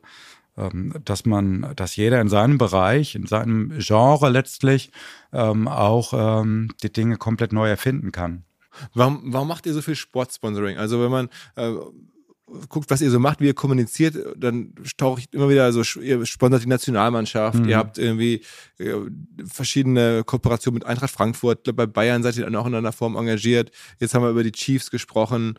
Ähm, ihr macht im Gaming-Bereich irgendwie, also E-Gaming unterstützt ihr stark, gibt es eine eigene Liga, wo ihr das Naming Right genau. sozusagen habt. Also es ist eine, eine, große Palette so von, von Sportarten, die ihr so abdeckt. Und auf sozusagen immer auf ja, unterschiedliche Herangehensweisen. Bandenwerbung. Ja, ja, ja, das sind aber sehr, sehr sorgfältig ausge. Das sind zwar mittlerweile doch äh, ist ein umfangreiches Portfolio an Engagements, aber die sind sehr sorgfältig ausgewählt. Wunderbar. Ähm, das sind, ne, das sind sehr reichweitenstarke Plattformen. Die sind ähm, sehr gerne, und da ist ähm, hier unser ähm, Eintracht Frankfurt sicherlich eine Ausnahme, aber sehr gerne vereinsneutral, ähm, reichweitenstark und, ähm, und sehr hochwertig in der Anmutung. Das äh, betrifft äh, nicht nur jetzt die LED-Bande oder auch die Sponsorenstruktur, wer ist äh, sonst Mitwerbender. Ähm, das sind alles, also je bekannter man ist, umso wichtiger ist es doch, ähm, nicht nur gesehen zu werden, sondern im richtigen Umfeld gesehen zu werden. Und das ist ja das, was uns genau da, ähm, da leidet.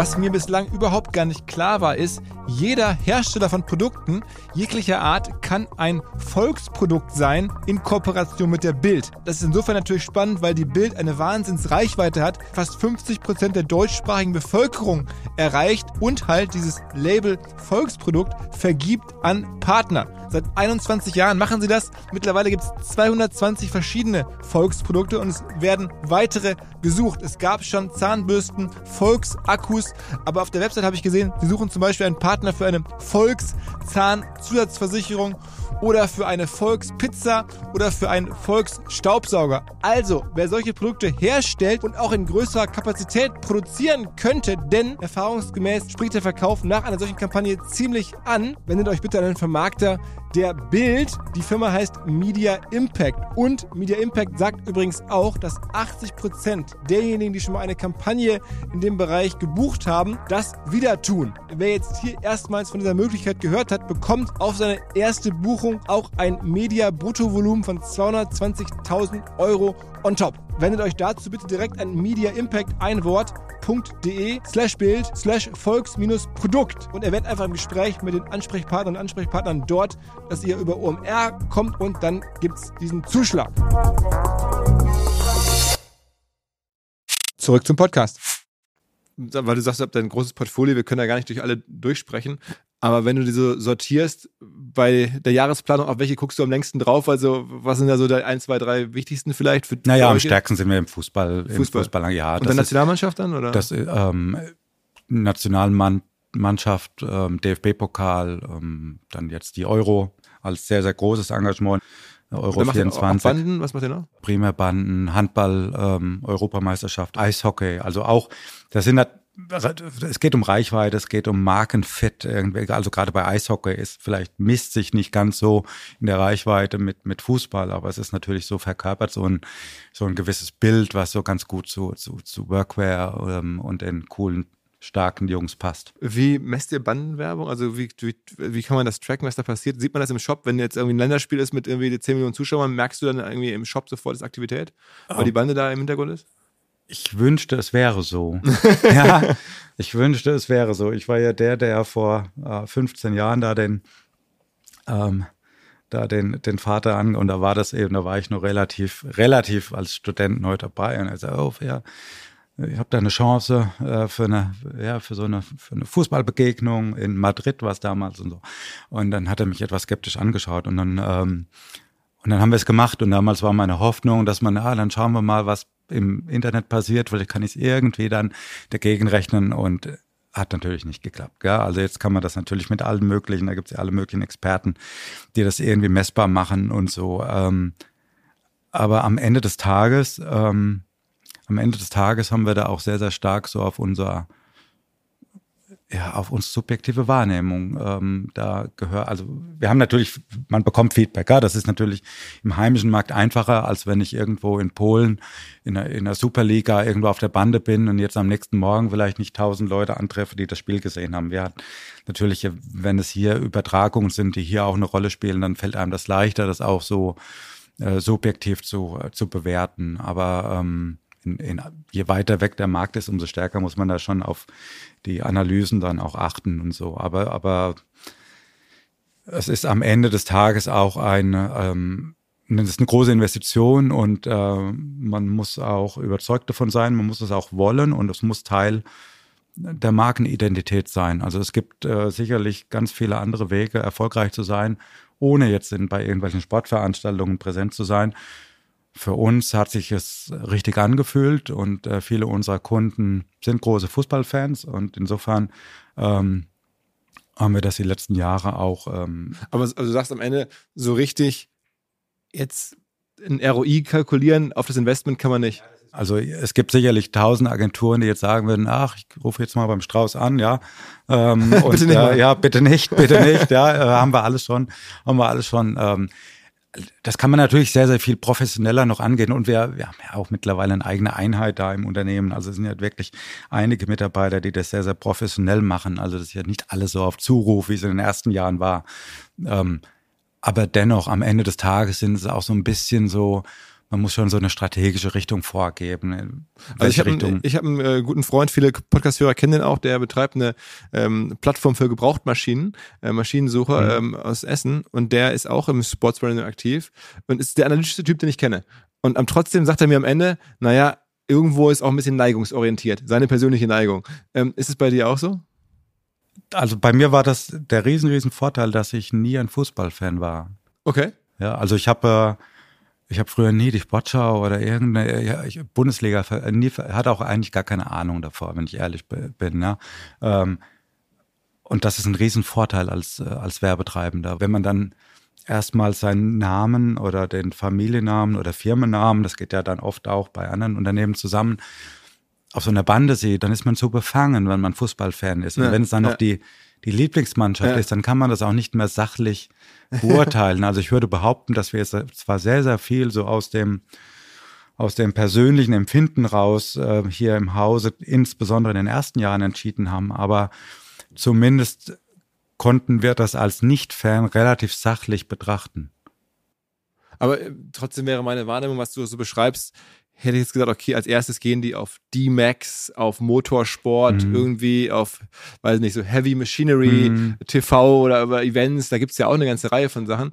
Ähm, und gar nicht so sehr jetzt auf, auf so wahnsinnig breiten, wirksame also das, Sachen, da, weil die auch Streuverluste haben ohne Ende. Ja, das, das kann man ja auch machen, gell? Also das kann man ja auch machen. Man kann da auch ganz in die Nischen reingehen und es gibt tolle Sportarten, alle richtig tolle Sportarten, gell? die ich äh, alle faszinierend finde. Aber irgendwie muss man sie auch handeln und ähm, wenn man da mit tausend Einzel-Nischensportarten dann seine Millionen zusammensammelt, ähm, dann kostet das also auch Millionen Kontakte. Äh, ja Millionen Kontakte, dann kostet es ja im Unternehmen ja auch äh, personelle Ressourcen und das muss ja auch gehandelt werden und und wir machen ziemlich viel mit ziemlich wenig Leuten. Das war schon immer so ähm, und und wenn man Geld verdienen möchte, dann dann ist man gut beraten, das auch so zu machen.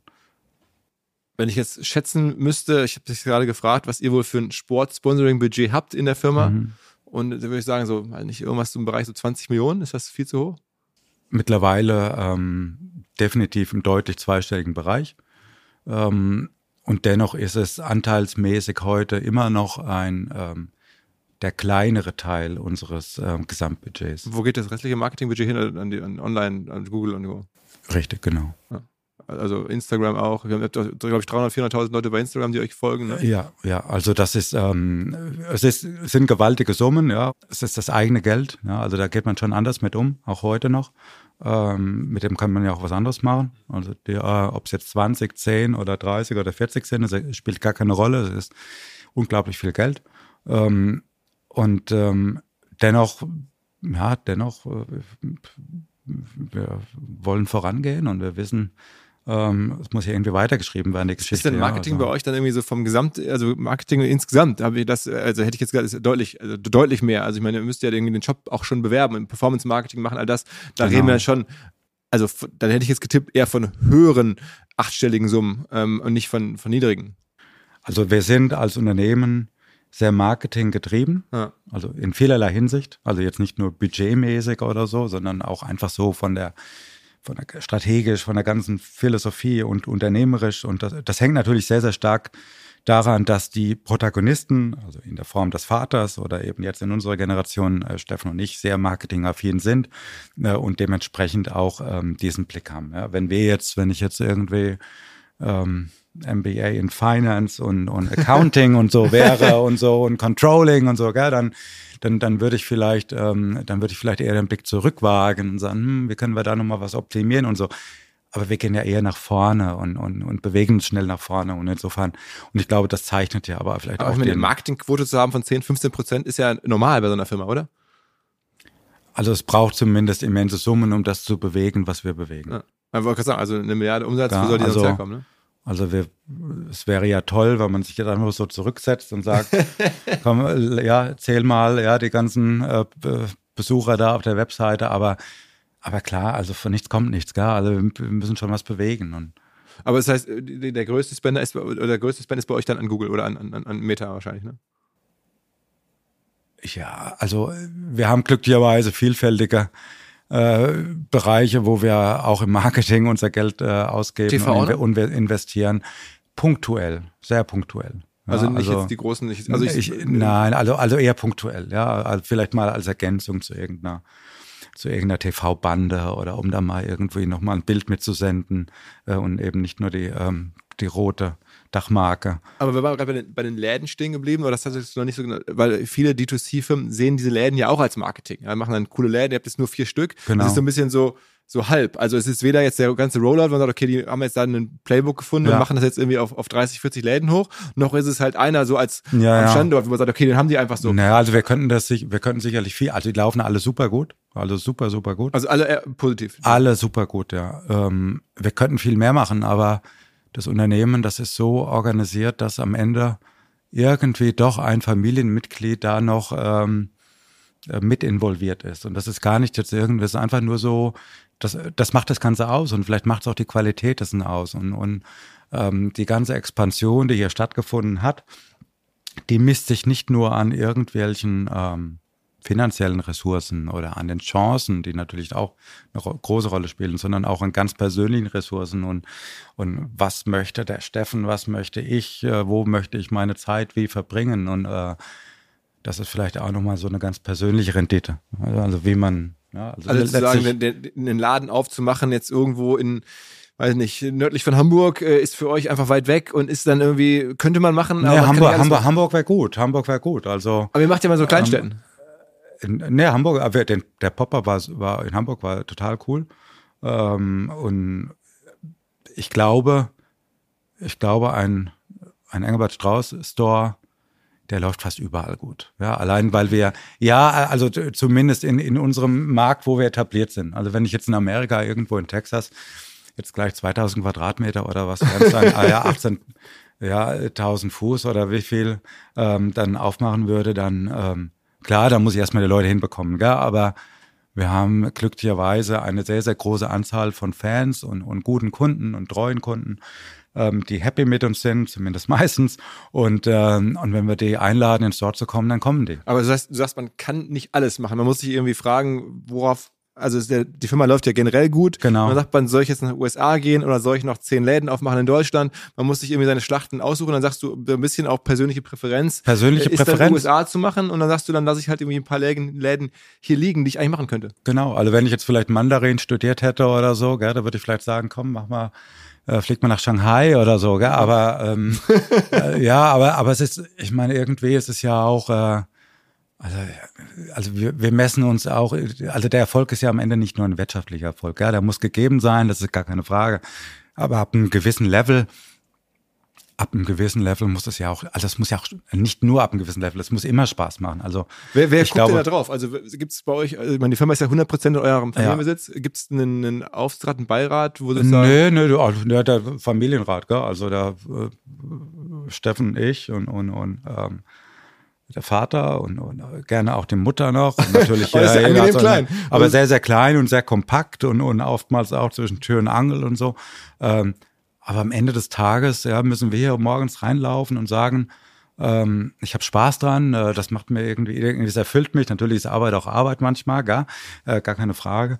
Aber ähm, wir haben da Spaß dran und ich glaube, man spürt das auch irgendwie und, und, und äh, wir, wir, äh, daran misst sich das Ganze. Also aber wenn man das so hört, dann denkt man sich ja auch, ähm, da gucken doch auch wahrscheinlich andere Leute von draußen drauf, also Profi-Investoren zum Beispiel, und sagen, okay, wow, die haben vier Läden, die könnten mhm. 40 Läden haben. Wir mhm. könnten das, die, man könnte das von eine Milliarde oder noch mehr als ihr habt, was ihr habt, wahrscheinlich auf, auf drei, vier Milliarden heben in ja. den nächsten Jahren und man könnte noch mehr Gas geben, man könnte in den USA richtig groß angreifen genau. und nicht vorsichtig reingehen. Aber das ist nicht euer Ding, ne?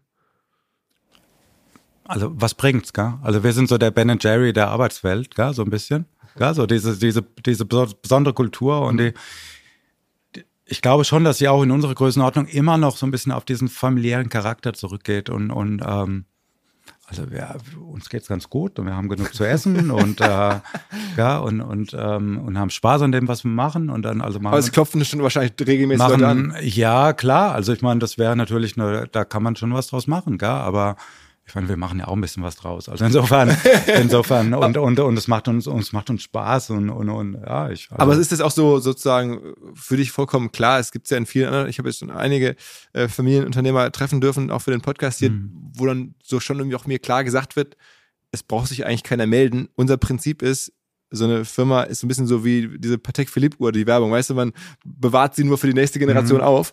Ähm, und eigentlich, äh, dass jetzt da irgendwie ihr darüber nachdenkt, jemanden mit hier reinzunehmen oder gar irgendwie größtenteils zu verkaufen, das kommt für dich gar nicht in Frage. Oder doch? Also im Moment ist das nichts, was uns irgendwie beschäftigt. Ja, also äh, ich meine, wenn die wenn die Jungs, gar, also ich, ich träume ja immer noch davon, dass einer meiner Söhne irgendein großer Rockstar wird oder, oder, oder Hip-Hopper oder irgend so jemand, gar, also wirklich mal was ganz anderes macht. Ja. Also fände ich sogar richtig, gar, also ich, wie gesagt, die sollen mal machen, was sie wollen und wenn sie hier was machen wollen, dann ist auch cool. Ähm, aber im Moment, also im Moment, wir sind, wir, wir haben noch genügend Ideen und haben noch, äh, haben, haben Spaß dran und dann machen wir das erstmal so weiter. Also es, es, gibt ja selten mal so Fälle, ne? so im Fissmann-Fall hast du wahrscheinlich auch verfolgt, ja. die dann tatsächlich auf einmal gesagt haben, glaube ich, für, für, viele überraschend, so, jetzt verkaufen wir das mal. Ja. Ähm, das ist aber jetzt bei euch so ein keiner Case. Nee. nee. Also nein, ich bin, also, wir sind jetzt auch nicht so, dass wir sagen, würden wir nie machen, gell? Also, aber ähm, äh, dann müssten wir ja wieder was Neues machen. Also insofern, ja, und, und ähm, also wir haben ja Spaß an dem, was wir machen. Ich meine, der, der, Laden ist jetzt ja, sagen wir, auch da, ich, ich komme mit meinen Schätzungen, äh, ja wenn man jetzt sich anschaut, was ihr da habt, und ich hatte jetzt mal geguckt, so ein bisschen äh, so Vergleichsmultiples, wir reden ja hier schon über ein Unternehmen, das man wahrscheinlich für mehrere Milliarden verkaufen könnte. Ja, und dann? ja, das hätte man dir. und dann, ja, was macht man dann mit? Also äh, würde ich wieder was Neues anfangen. Und also ich meine, da kann ich auch das weitermachen, was ich jetzt mache. Also, ja, okay, okay. Also, ja, finde ich ja fair. Ja. ja. Wie, start, wie startet man so eine Beziehung zu den Kansas City Chiefs? Also was hat, hat euch da bewogen, die auszuwählen? Ähm, das hört sich vielleicht seltsam an, aber wir, wir wurden angesprochen in dem Ach, Fall. wirklich? Ja, äh, wir wurden angesprochen und ich, ähm, und ich habe mich gefreut drüber. Ähm, ich war am Anfang gar nicht so, war da gar nicht so, ähm, war da gar nicht so fokussiert drauf irgendwie. Ähm, und wir haben es auch ein bisschen vor uns hergeschoben, aber dann irgendwann hat das Ganze seinen Lauf angenommen und dann, ähm, gut, da kam die Qualifikation zur Super Bowl und dann war das irgendwie natürlich auch eine Chance, die wir ähm, ja, nicht haben verstreichen wollen. Und so, kam- so kam es dazu. Aber es war jetzt nichts, was jetzt von unserer Seite eigentlich stark geplant war, aber es hat gut reingepasst, das schon. Aber das heißt, ihr macht das jetzt nicht so mega strategisch, so ein bisschen auch opportunistisch. Also da kommt jemand ins Spiel. Na, na, also wir gehen da so ran wie, wie bei allem anderen auch. Also wir, wir nehmen eine Position ein auch ganz bewusst. Und, ähm, und Reichweite ist irgendwie nicht alles. Und wenn jetzt einer kommt, ja, ich habe, ähm, ich komme jetzt irgendwie mit einer Sport an, die sagt, nee, das passt aber nicht so oder so, aus dem. Also ich glaube, dass wir auch in dieser Werbewelt relativ gut und klar positioniert sind in dem, was wir machen. Und ähm, ich freue mich dann natürlich, wenn dann auch Leute auf uns zukommen und uns da gewissermaßen als guten Partner, also natürlich sind solche Werbepartnerschaften auch in der Regel von finanziellem Engagement irgendwo äh, geprägt, aber aber ich glaube schon, dass wir auch da so ein gewisses Sponsorenprofil haben, ähm, was ähm, den einen oder anderen dazu verleitet, zu sagen, ach, den Strauß hätte ich gerne dabei. Und sag mal, in, in, ihr habt es in LA eine Flagship Store gemacht, ne? Ja. Äh, In Venice, also Genau. äh, ist das da direkt ähm, diese, diese Straße, wo in Venice, wo all die Na, Brandstores sind Ja, also in, in der Nähe. Wir sind schon, wir sind ja schon die letzten 15 Jahren immer wieder vor Ort mit Fotoshootings und Filmshoots und so. Ähm, und, und die Werbewelt ist ja so ein bisschen das, was, was mich auch fasziniert. Ähm, und, ähm, und wurden immer wieder gefragt an, an den diversen Sets, wie es denn kommt, dass wir da unsere Produkte immer noch nicht in den USA verkaufen. Ne? Und, ähm, und die, die Location des Stores ist im Grunde genommen ähm, direkt neben unserem Produktionsoffice unserer ganzen Fotoshoots. Also die Location ist schon eine, eine das ist unsere, unsere echte Location in den USA, in der wir schon seit äh, 15 Jahren ein- und ausgehen, ähm, hat sich einfach die Chance geboten, dort ein, ein Block eines Gebäudes zu übernehmen und äh, ist ein ziemlich cooles Gebäude. Früher wurden dort die ähm, Gondeln der, der Kanäle in Venice Beach äh, gelagert. Also es hat wirklich eine, auch eine gewisse Historie, was natürlich irgendwie charmant ist. Ähm, aber das ist unser echter, unser gefühlt und echter Standort in den USA und das ist auch die echte Geschichte und deshalb auch Los Angeles und nicht irgendwo anders, wo es vielleicht ein bisschen mehr regnet, ähm, weil, weil gefühlt eben der Strauß in Los Angeles zunächst mal zu Hause ist und deshalb starten wir da. Also auch, auch mit deiner. Ja, ganz persönlich, ja, ganz persönlich, weil, weil, und, und auch, ich meine, man muss natürlich auch sagen, so wie wir uns hier präsentieren und, und, und wie wir uns so die letzten Jahre hier in Position gebracht haben, ist sehr, sehr stark natürlich auch von meinen Erfahrungen und, und äh, Erlebnissen so an der Westküste geprägt, also in vielerlei Hinsicht. Äh, auch diese ganze Vertikalisierung, die, äh, die hier stattgefunden hat, als, als Brand sich da direkt am Endverbraucher zu positionieren, die geht eigentlich zurück auf die Nullerjahre, als plötzlich sämtliche Brands da in den ganzen Straßen der Stadt ihre eigenen äh, Stores eröffnet haben, äh, die vorher durch irgendwelche Multilabel-Stores geprägt waren oder so. Und in, insofern ist ein Stück weit der Engelbert Strauß DNA auch in Europa äh, ein Stück weit auf meine Zeit in den USA zurückzuführen.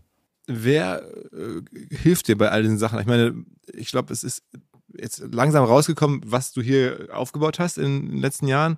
Ähm, auch gerade du selber, also als, als, die dritte Generation sozusagen. Ähm, es ist ja schon wirklich extrem beeindruckend. Du bist da jetzt ja in einer, in einer absoluten, schon fast Weltliga angekommen, auch von der Firma mit der jetzt mal gemutmaßten Profitabilität und der, der vollen Eigentümerschaft. Da braucht man ja trotzdem wahrscheinlich irgendwen, der, der ab und zu mal über die Schulter guckt, oder wo holst du dir Rat oder wie, wie machst du es weiter? Äh, sagst du, das ist alles mein Bauchgefühl, mittlerweile bin ich erfahren genug, du bist jetzt ja auch noch nicht so alt, oder Ja. ist es dann am Ende dein Vater? Oder gibt es irgendwie, also, Ach, ich glaube, nein, nein, also ich glaube, die, ähm, also das, ich meine, das Unternehmen lebt ja davon, dass, dass ähm, von dem Engagement von vielen, gell? Also es ist sicherlich so, dass äh, was es, äh, was die, den Reichtum der Ideen angeht, vieles auf mich zurückgeht. Ähm, aber wir haben hier seit vielen, vielen Jahren ein sehr beständiges Team äh, in allen Bereichen, die, ähm, äh, ja, die wir sehr zu schätzen wissen, die viele der operativen Themen. Und sowas lebt ja nicht nur von einer coolen Idee, also natürlich auch eine coole Idee, aber am Ende des Tages muss ja dieses Versprechen, was ich irgendwann mal in so, na, irgendwann äußert sich so eine Idee mal in eine Werbeversprechen und die muss ja einer einlösen und äh, und genau da fängt ja die Arbeit an. Ja, und glücklicherweise ähm, ist genau das der Punkt, an dem dann andere Leute übernehmen äh, und ich die Gewissheit haben kann im Unternehmen, dass eben das, ob es jetzt das Operative in der Logistik ist oder ob es jetzt irgendwie auch selbst im, in, im Accounting, ich meine, irgendwie werden die Rechnungen geschrieben, aber das Geld muss ja irgendwie reinkommen und so, ja. Und ähm, die Gebäude müssen irgendwie geplant und auch, auch gebaut werden und nicht nur erdacht werden und dass die cool aussehen und so. Und, äh, und, und, und da kann ich und der Steffen und wir als Familie uns seit, seit vielen, vielen Jahren einfach auch auf ein sehr beständiges Team äh, ja, vertrauen. Und, und, und ich persönlich, wenn ich diese ganzen operativen Dinge machen müsste, ich hätte schon längst aufgehört. Ja, weil, weil, weil, ja, weil, weil, also ich glaube, so ein Unternehmen, und das ist die, das ist die große Aufgabe in, in jedem Team, glaube ich, dass ähm, möglichst jeder auf der Position spielt, auf der er richtig gut ist und die ihn auch irgendwie antreibt. Und, und ich glaube, dann ist man auch in der Lage, um beim Sport zu bleiben, dann nach vorne die, die Tore zu schießen. Was, was ist denn dein Sport? Was sagst Fußball ist nicht? Ähm, ach, ich bin Leidenschaft, also ich habe früher Leichtathletik gemacht, äh, recht professionell und, und bin begeisterter Mountainbiker und, und, und Jogger, also alles, was man so äh, heb auch mal die ein oder andere Handel zwischendurch, also all das, was man so gerne macht. Und äh, Tauscht du dich viel mit anderen ähm, sagen, deutschen Familienunternehmern so aus? Eigentlich nicht. Nee? Nee. Also da gibt es ja verschiedenste so Verbände und Treffen Ja, und nee, aber ich, ich, ich muss mir manchmal sagen, ach, jetzt hör endlich mal auf mit ja, und, und lass das mal die andere arbeiten und so, weil, also eigentlich nicht, ne? Also, de, weil ich irgendwie, ich habe so viele Ideen und Dinge und, und äh, und, und dann irgendwie im Privaten sind wir auch einfach privat und, und machen irgendwie coole andere Sachen und so. Und, ähm, und wir sind jetzt nicht so gesellschaftlich so, so viel irgendwie unterwegs, dass wir da irgendwie bei der Konferenz und der Konferenz, also ähm, der ein oder andere in Hamburg, da muss man einfach gewesen ja, sein. Genau, gell? Gell? Absolut, da muss absolut. man gewesen sein, absolut, aber, ja. äh, aber ansonsten, ansonsten weiß ich es auch einfach zu schätzen, dass man dann auch noch eher irgendwie wirklich Zeit für seinen Sport und für die Jungs und das alles, was man sonst so, so gerne macht und das Reisen natürlich. Ja, Machst so. du äh, also Investments irgendwie, Digitalfirmen, Startups, weil die letzten Jahre haben es ja viele, als ich angeschaut, ja. auch viele Familien investiert. So irgendwie. Also wir haben natürlich auch ein Family Office, was sich da super professionell um alles kümmert und so, aber, aber mein, meine Kraft und, und meine Gedanken und so, die sind schon bei, bei der Arbeitshose und der Arbeitshose der Zukunft und diese ganzen Sachen und so. Ja, also das, der Vogel letztlich, das ist das, was mich bewegt und, und äh, alles andere an Ablenkung, ähm, die habe ich eigentlich nicht. Also viel M&A habt ihr auch nicht gemacht, ne? Also jetzt irgendwie nicht nur Investments in Digitalfilmen, aber auch so richtig Übernahmen habe ich jetzt nicht so gefunden, dass ihr da viel gekauft hättet an Firmen. Na, wir sind ziemlich gut mit uns selber beschäftigt, also. Ja gut, aber Wachstum ja, ist ja häufig auch. Ja, ja, schon, äh, schon, aber irgendwie, ähm, ich meine, das, was uns auszeichnet, wer uns kennt, das ist schon so ein bisschen die, die Kultur und, und irgendwie von 100 auf 1700 zu kommen, das muss man ja auch erstmal machen als Organisation. Absolut, ja. Aber es hätte ja ähm, sein können, dass da, dass da 400 zugekauft drin stecken, aber das tun sie nicht, das ist alles organisch. Ne? Das ist alles organisch, ja. Und, und, und, und die irgendwie auch kulturell hier ähm, mit zu integrieren, das ist ja auch eine Aufgabe. Also insofern da sind wir ganz gut ausgelastet. Was ist denn die größte Gefahr am Ende, wenn du sagst, viele Unternehmer schlafen ja nicht so gut oder immer eine gewisse Paranoia äh, vor irgendwelchen Rückschlägen oder oder oder Ach, Bedrohungen? Ich glaube so, ich glaube so die eigene Organisation, gell, dass man irgendwann, also gerade wir, wo wir so vom sehr kompakten jetzt in diese doch etwas größere Unternehmensgröße gekommen sind, wir spüren natürlich auch, dass äh, mehr Leute nicht immer gleich ja ähm, also zehn mehr ist nicht gleich immer zehn mehr. Also die, ähm, insofern, ich glaube, so eine ganz große Herausforderung ist, wie man als größere Organisation dann doch noch äh, sich seine Effizienz ähm, behält. Ja, also ich bin jetzt auch gar kein Freund von irgendwie tausend Meetings. Also ich glaube, da gibt es viele Leute, die jetzt da nicken würden und dennoch finden sie statt und dennoch sind sie vermutlich auch erforderlich. Aber irgendwie da doch eine Organisationsform zu finden, die Kreativität ähm, fördert und die auch dauerhaft fördert und nicht da in irgendwelchen Formalismen dann ähm, sich zu verlieren. Ich glaube, das ist die, das ist die Aufgabe. Was hast du denn, äh, bei, sagen wir, bei all dem Erfolg, über den wir jetzt besprochen haben, in den 20 Jahren, in denen du jetzt hier sozusagen das vorantreibst, ähm, was war denn so der größte Fehler? Sagst, boah, das hätte ich gerne zurück, die Entscheidung. Der Fehler? Die Entscheidung hätte ich gerne nochmal die Chance, die neu zu machen. Oh, ich glaube, der kommt noch. also, also, wir haben wirklich, wir machen genügend Fehler, gell? aber ähm, jetzt so einen, ich glaube in der Summe, in der Summe war wahrscheinlich das meiste richtig und ich glaube, das entscheidet und, und ich habe auch keine Angst vor Fehlern oder so. Gell? Also deshalb ähm, ich glaube, im Unternehmen braucht auch Leute, die einfach irgendwie risikobereit sind und nicht da Sorge haben. Also es geht den Leuten ja gar nicht immer so um den Verlust des Unternehmens. Es geht ja auch so ein bisschen drum, was passiert, wenn das dann nicht erfolgreich ist und so. Äh, wenn wir das jetzt machen mit dem Fußball und dann, und dann ruft dann keiner an oder so. Gell? Also ähm, ich glaube, es braucht schon den Mut auch dann, dass man sagt, oh ja, okay, vielleicht Vielleicht war diese Investition jetzt irgendwie in diesen, die Werbepartnerschaft hat sich jetzt nicht so bezahlt gemacht oder die in die Kollektion war jetzt unter Erwartung oder so. Aber, aber ist egal, also muss man weitermachen und irgendwann kommt dann wieder einer und die wird dann auch. War denn irgendeine äh, Produktinnovation besonders krass, wo du sagst, Mensch, das war eine mega Idee, dieses Produkt sozusagen zu schaffen? Ah, naja, also wir haben schon, ich meine, wenn man so eine, wenn man so eine, so eine, ja, so, so eine Arbeitshose, kreiert und es ist nur eine Arbeitshose, gell? ist mir schon klar. Ist jetzt kein, also irgendwann, ja, keine Ahnung, vielleicht ähm, kommt ja nochmal noch mal was. Aber ähm, wenn man so eine Arbeitshose schafft, die über, über viele, viele Jahre dann äh, einem draußen permanent begegnet, also das ist schon, das ist schon eine Ach, Leistung. Hast du dir selber Das ist schon eine Leistung, ja. Also wir als Team, aber ich natürlich auch maßgeblich. Äh, und so geht's mir ja nicht nur mit einer glücklicherweise, sondern ich ähm, kann mich noch sehr gut erinnern, als im Straßenbild mir das erste Mal ähm, unser Logo begegnet ist. Und es ist noch nicht so, so lange her. Ich kann mich noch recht gut erinnern. Ähm, und heute passiert das natürlich ständig und äh, ob es jetzt im, im, im TV ist oder, oder auch im, im, eben im echten Straßenbild.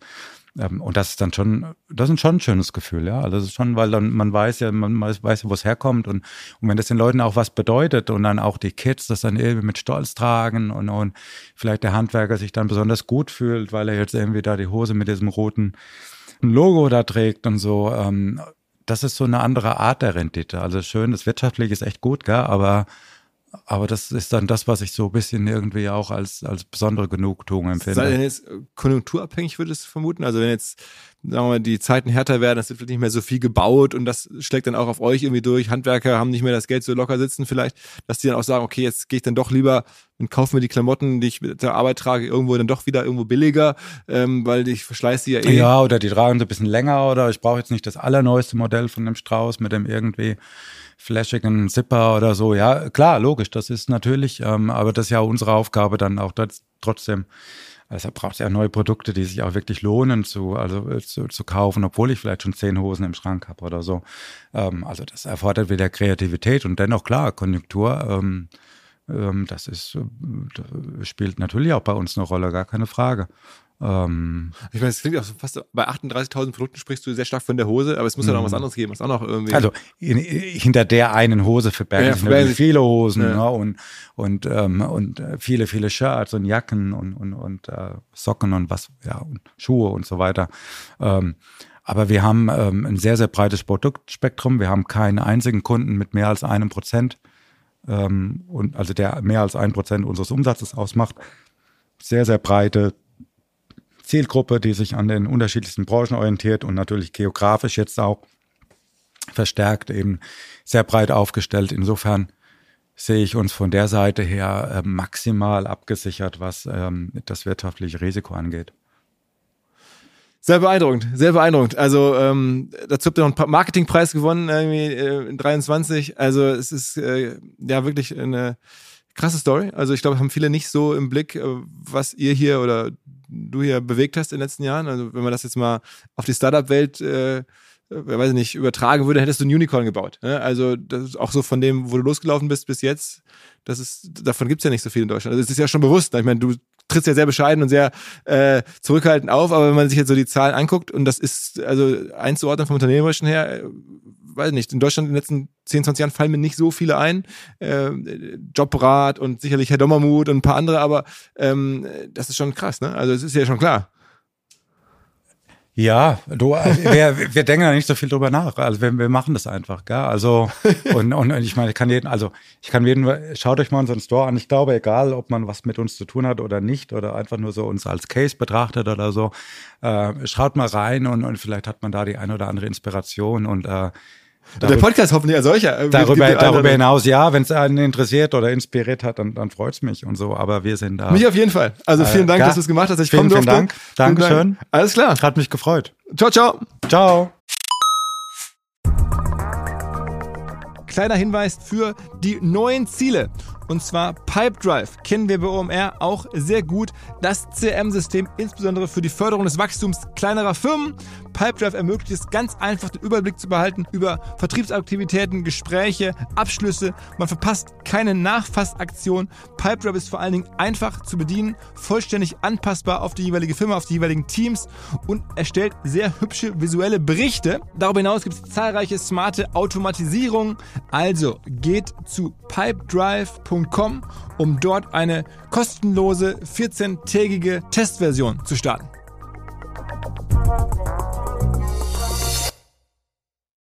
Zurück zum Podcast. Dieser Podcast wird produziert von Podstars bei OMR.